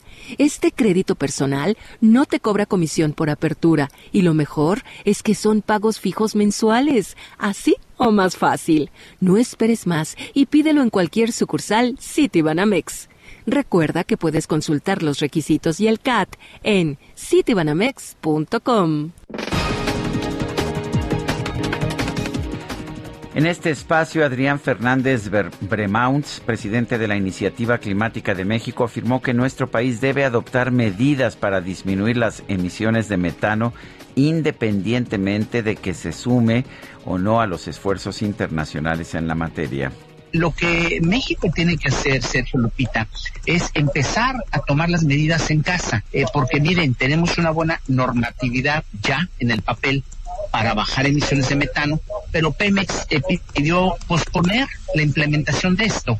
Entonces, eh, está bien sumarnos a iniciativas, pero lo que ya tenemos que hacer es empezar a avanzar. Bueno, esta mañana el presidente López Obrador presentó la carta que le envió a su homólogo de los Estados Unidos, Joe Biden, para comprometerse a respaldar su plan contra el cambio climático. Señor presidente Biden, como se lo externamos al señor Kerry, cuente usted con nosotros en el trascendente y responsable propósito de evitar que el calentamiento global rebase el 1.5 grados centígrados. Es un compromiso que hacemos en nombre del pueblo y del gobierno de México por el bien del planeta y de la humanidad. Por otro lado, el presidente López Obrador rechazó haber intervenido para que se cambiara la medida cautelar impuesta al exdirector de Pemex, Emilio Lozoya, por el caso Odebrecht. Veo bien lo que está haciendo la Fiscalía y en este caso también es el Poder Judicial, porque es el Ministerio Público y el juez. Lo acusan columnistas políticos hoy de que usted tuvo que ver en el viraje de la Fiscalía, señor presidente. No, no, yo no este, doy instrucciones en ese sentido. Además, la fiscalía es autónoma. Estoy hablando de la integridad del fiscal. Imagínense yo recomendándole algo al fiscal. Primero, nunca lo haría, nunca lo he hecho, ni con los periodistas que más me atacan. Platicamos también esta mañana con Lourdes Mendoza, quien dio a conocer las fotografías de Emilio Lozoya en un restaurante de las Lomas de Chapultepec. Aseguró que se siente satisfecha con su trabajo periodístico sobre el exfuncionario. La verdad es que me siento satisfecha de mi trabajo como periodista. He seguido el caso de Emilio Lozoya. A mí me tocó durante muchos años de mi vida ser periodista de la parte de negocios. Y justamente en el sexenio de Enrique Peña Nieto, la parte de negocios en donde hablábamos de petróleos mexicanos y dábamos cuenta de las irregularidades y de todo lo que estaba sucediendo allá adentro en la administración justamente de Emilio Lozoya. El coordinador de Morena en el Senado, Ricardo Monreal, confirmó que su bancada va a respaldar el nombramiento del exgobernador de Sinaloa, Quirino Ordaz, como embajador de México en España. Luisa María Alcalde, la secretaria del Trabajo, anunció el arranque de la segunda etapa de instrumentación del nuevo modelo laboral con la incorporación de 13 estados a este proceso que comenzó en noviembre del 2020. El gobierno de los Estados Unidos informó que este miércoles puso en marcha la aplicación de la vacuna contra el COVID-19 de Pfizer en niños de entre 5 y 11 años. La Agencia Reguladora de Medicamentos y Productos Sanitarios del Reino Unido autorizó el uso de una píldora, una píldora para tratar el COVID-19 desarrollada por las farmacéuticas Merck y también eh, Biotherapeutics. Un pato que va cantando alegremente cuá, cuá, cuando se encuentra un lindo gato miau, miau, para cantar bossa nova. Bueno, pues en redes sociales se difundieron fotografías de un pato de goma gigante que apareció flotando en la laguna del Parque de la Familia en Santiago de Chile. Se trata de la atracción principal del Festival Hecho en Casa 2021, en el cual se exponen las obras de distintos artistas plásticos, incluyendo un robot retrofuturista de 7 metros y un troll de madera reutilizada, entre otras.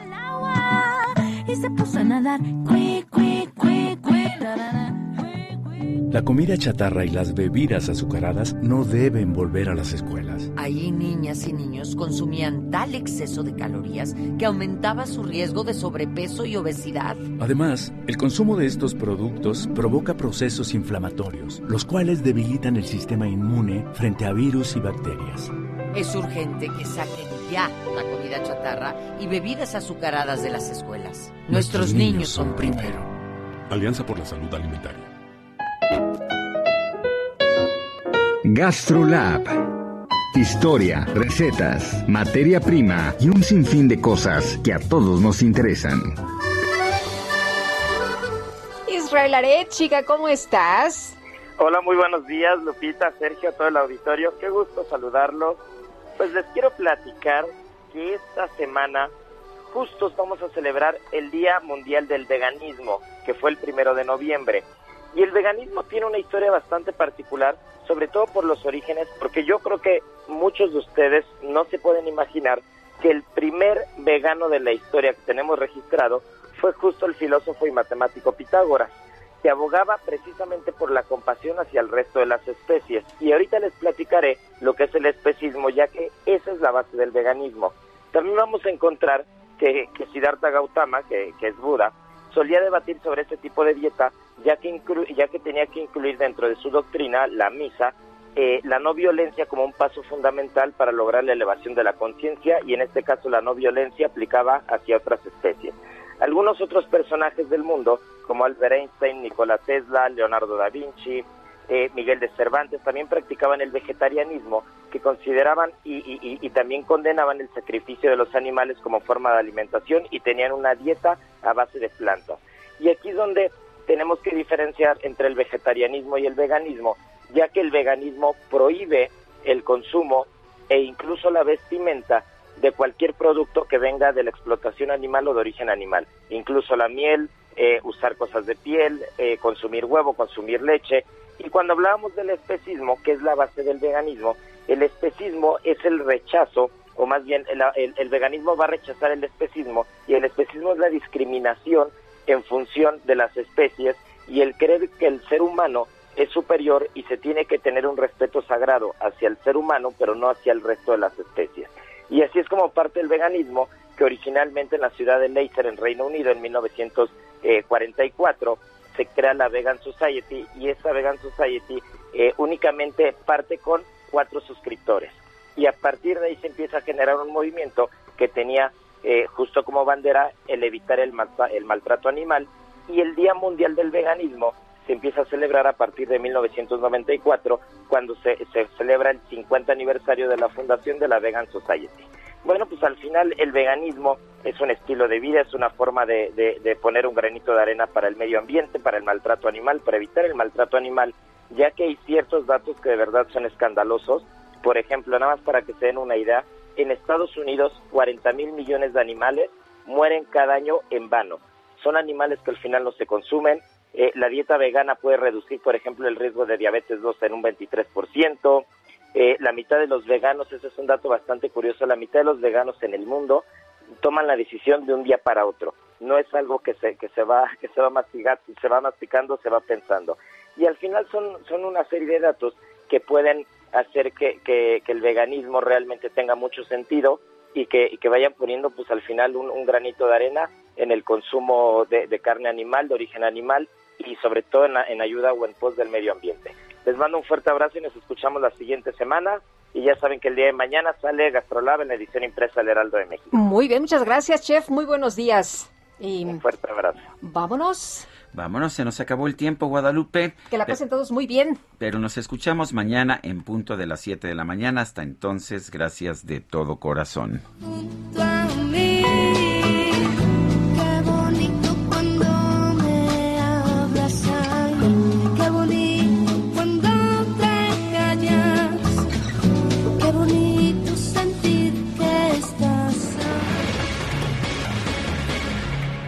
Heraldo Media Group presentó Sergio Sarmiento y Lupita Juárez por El Heraldo Radio.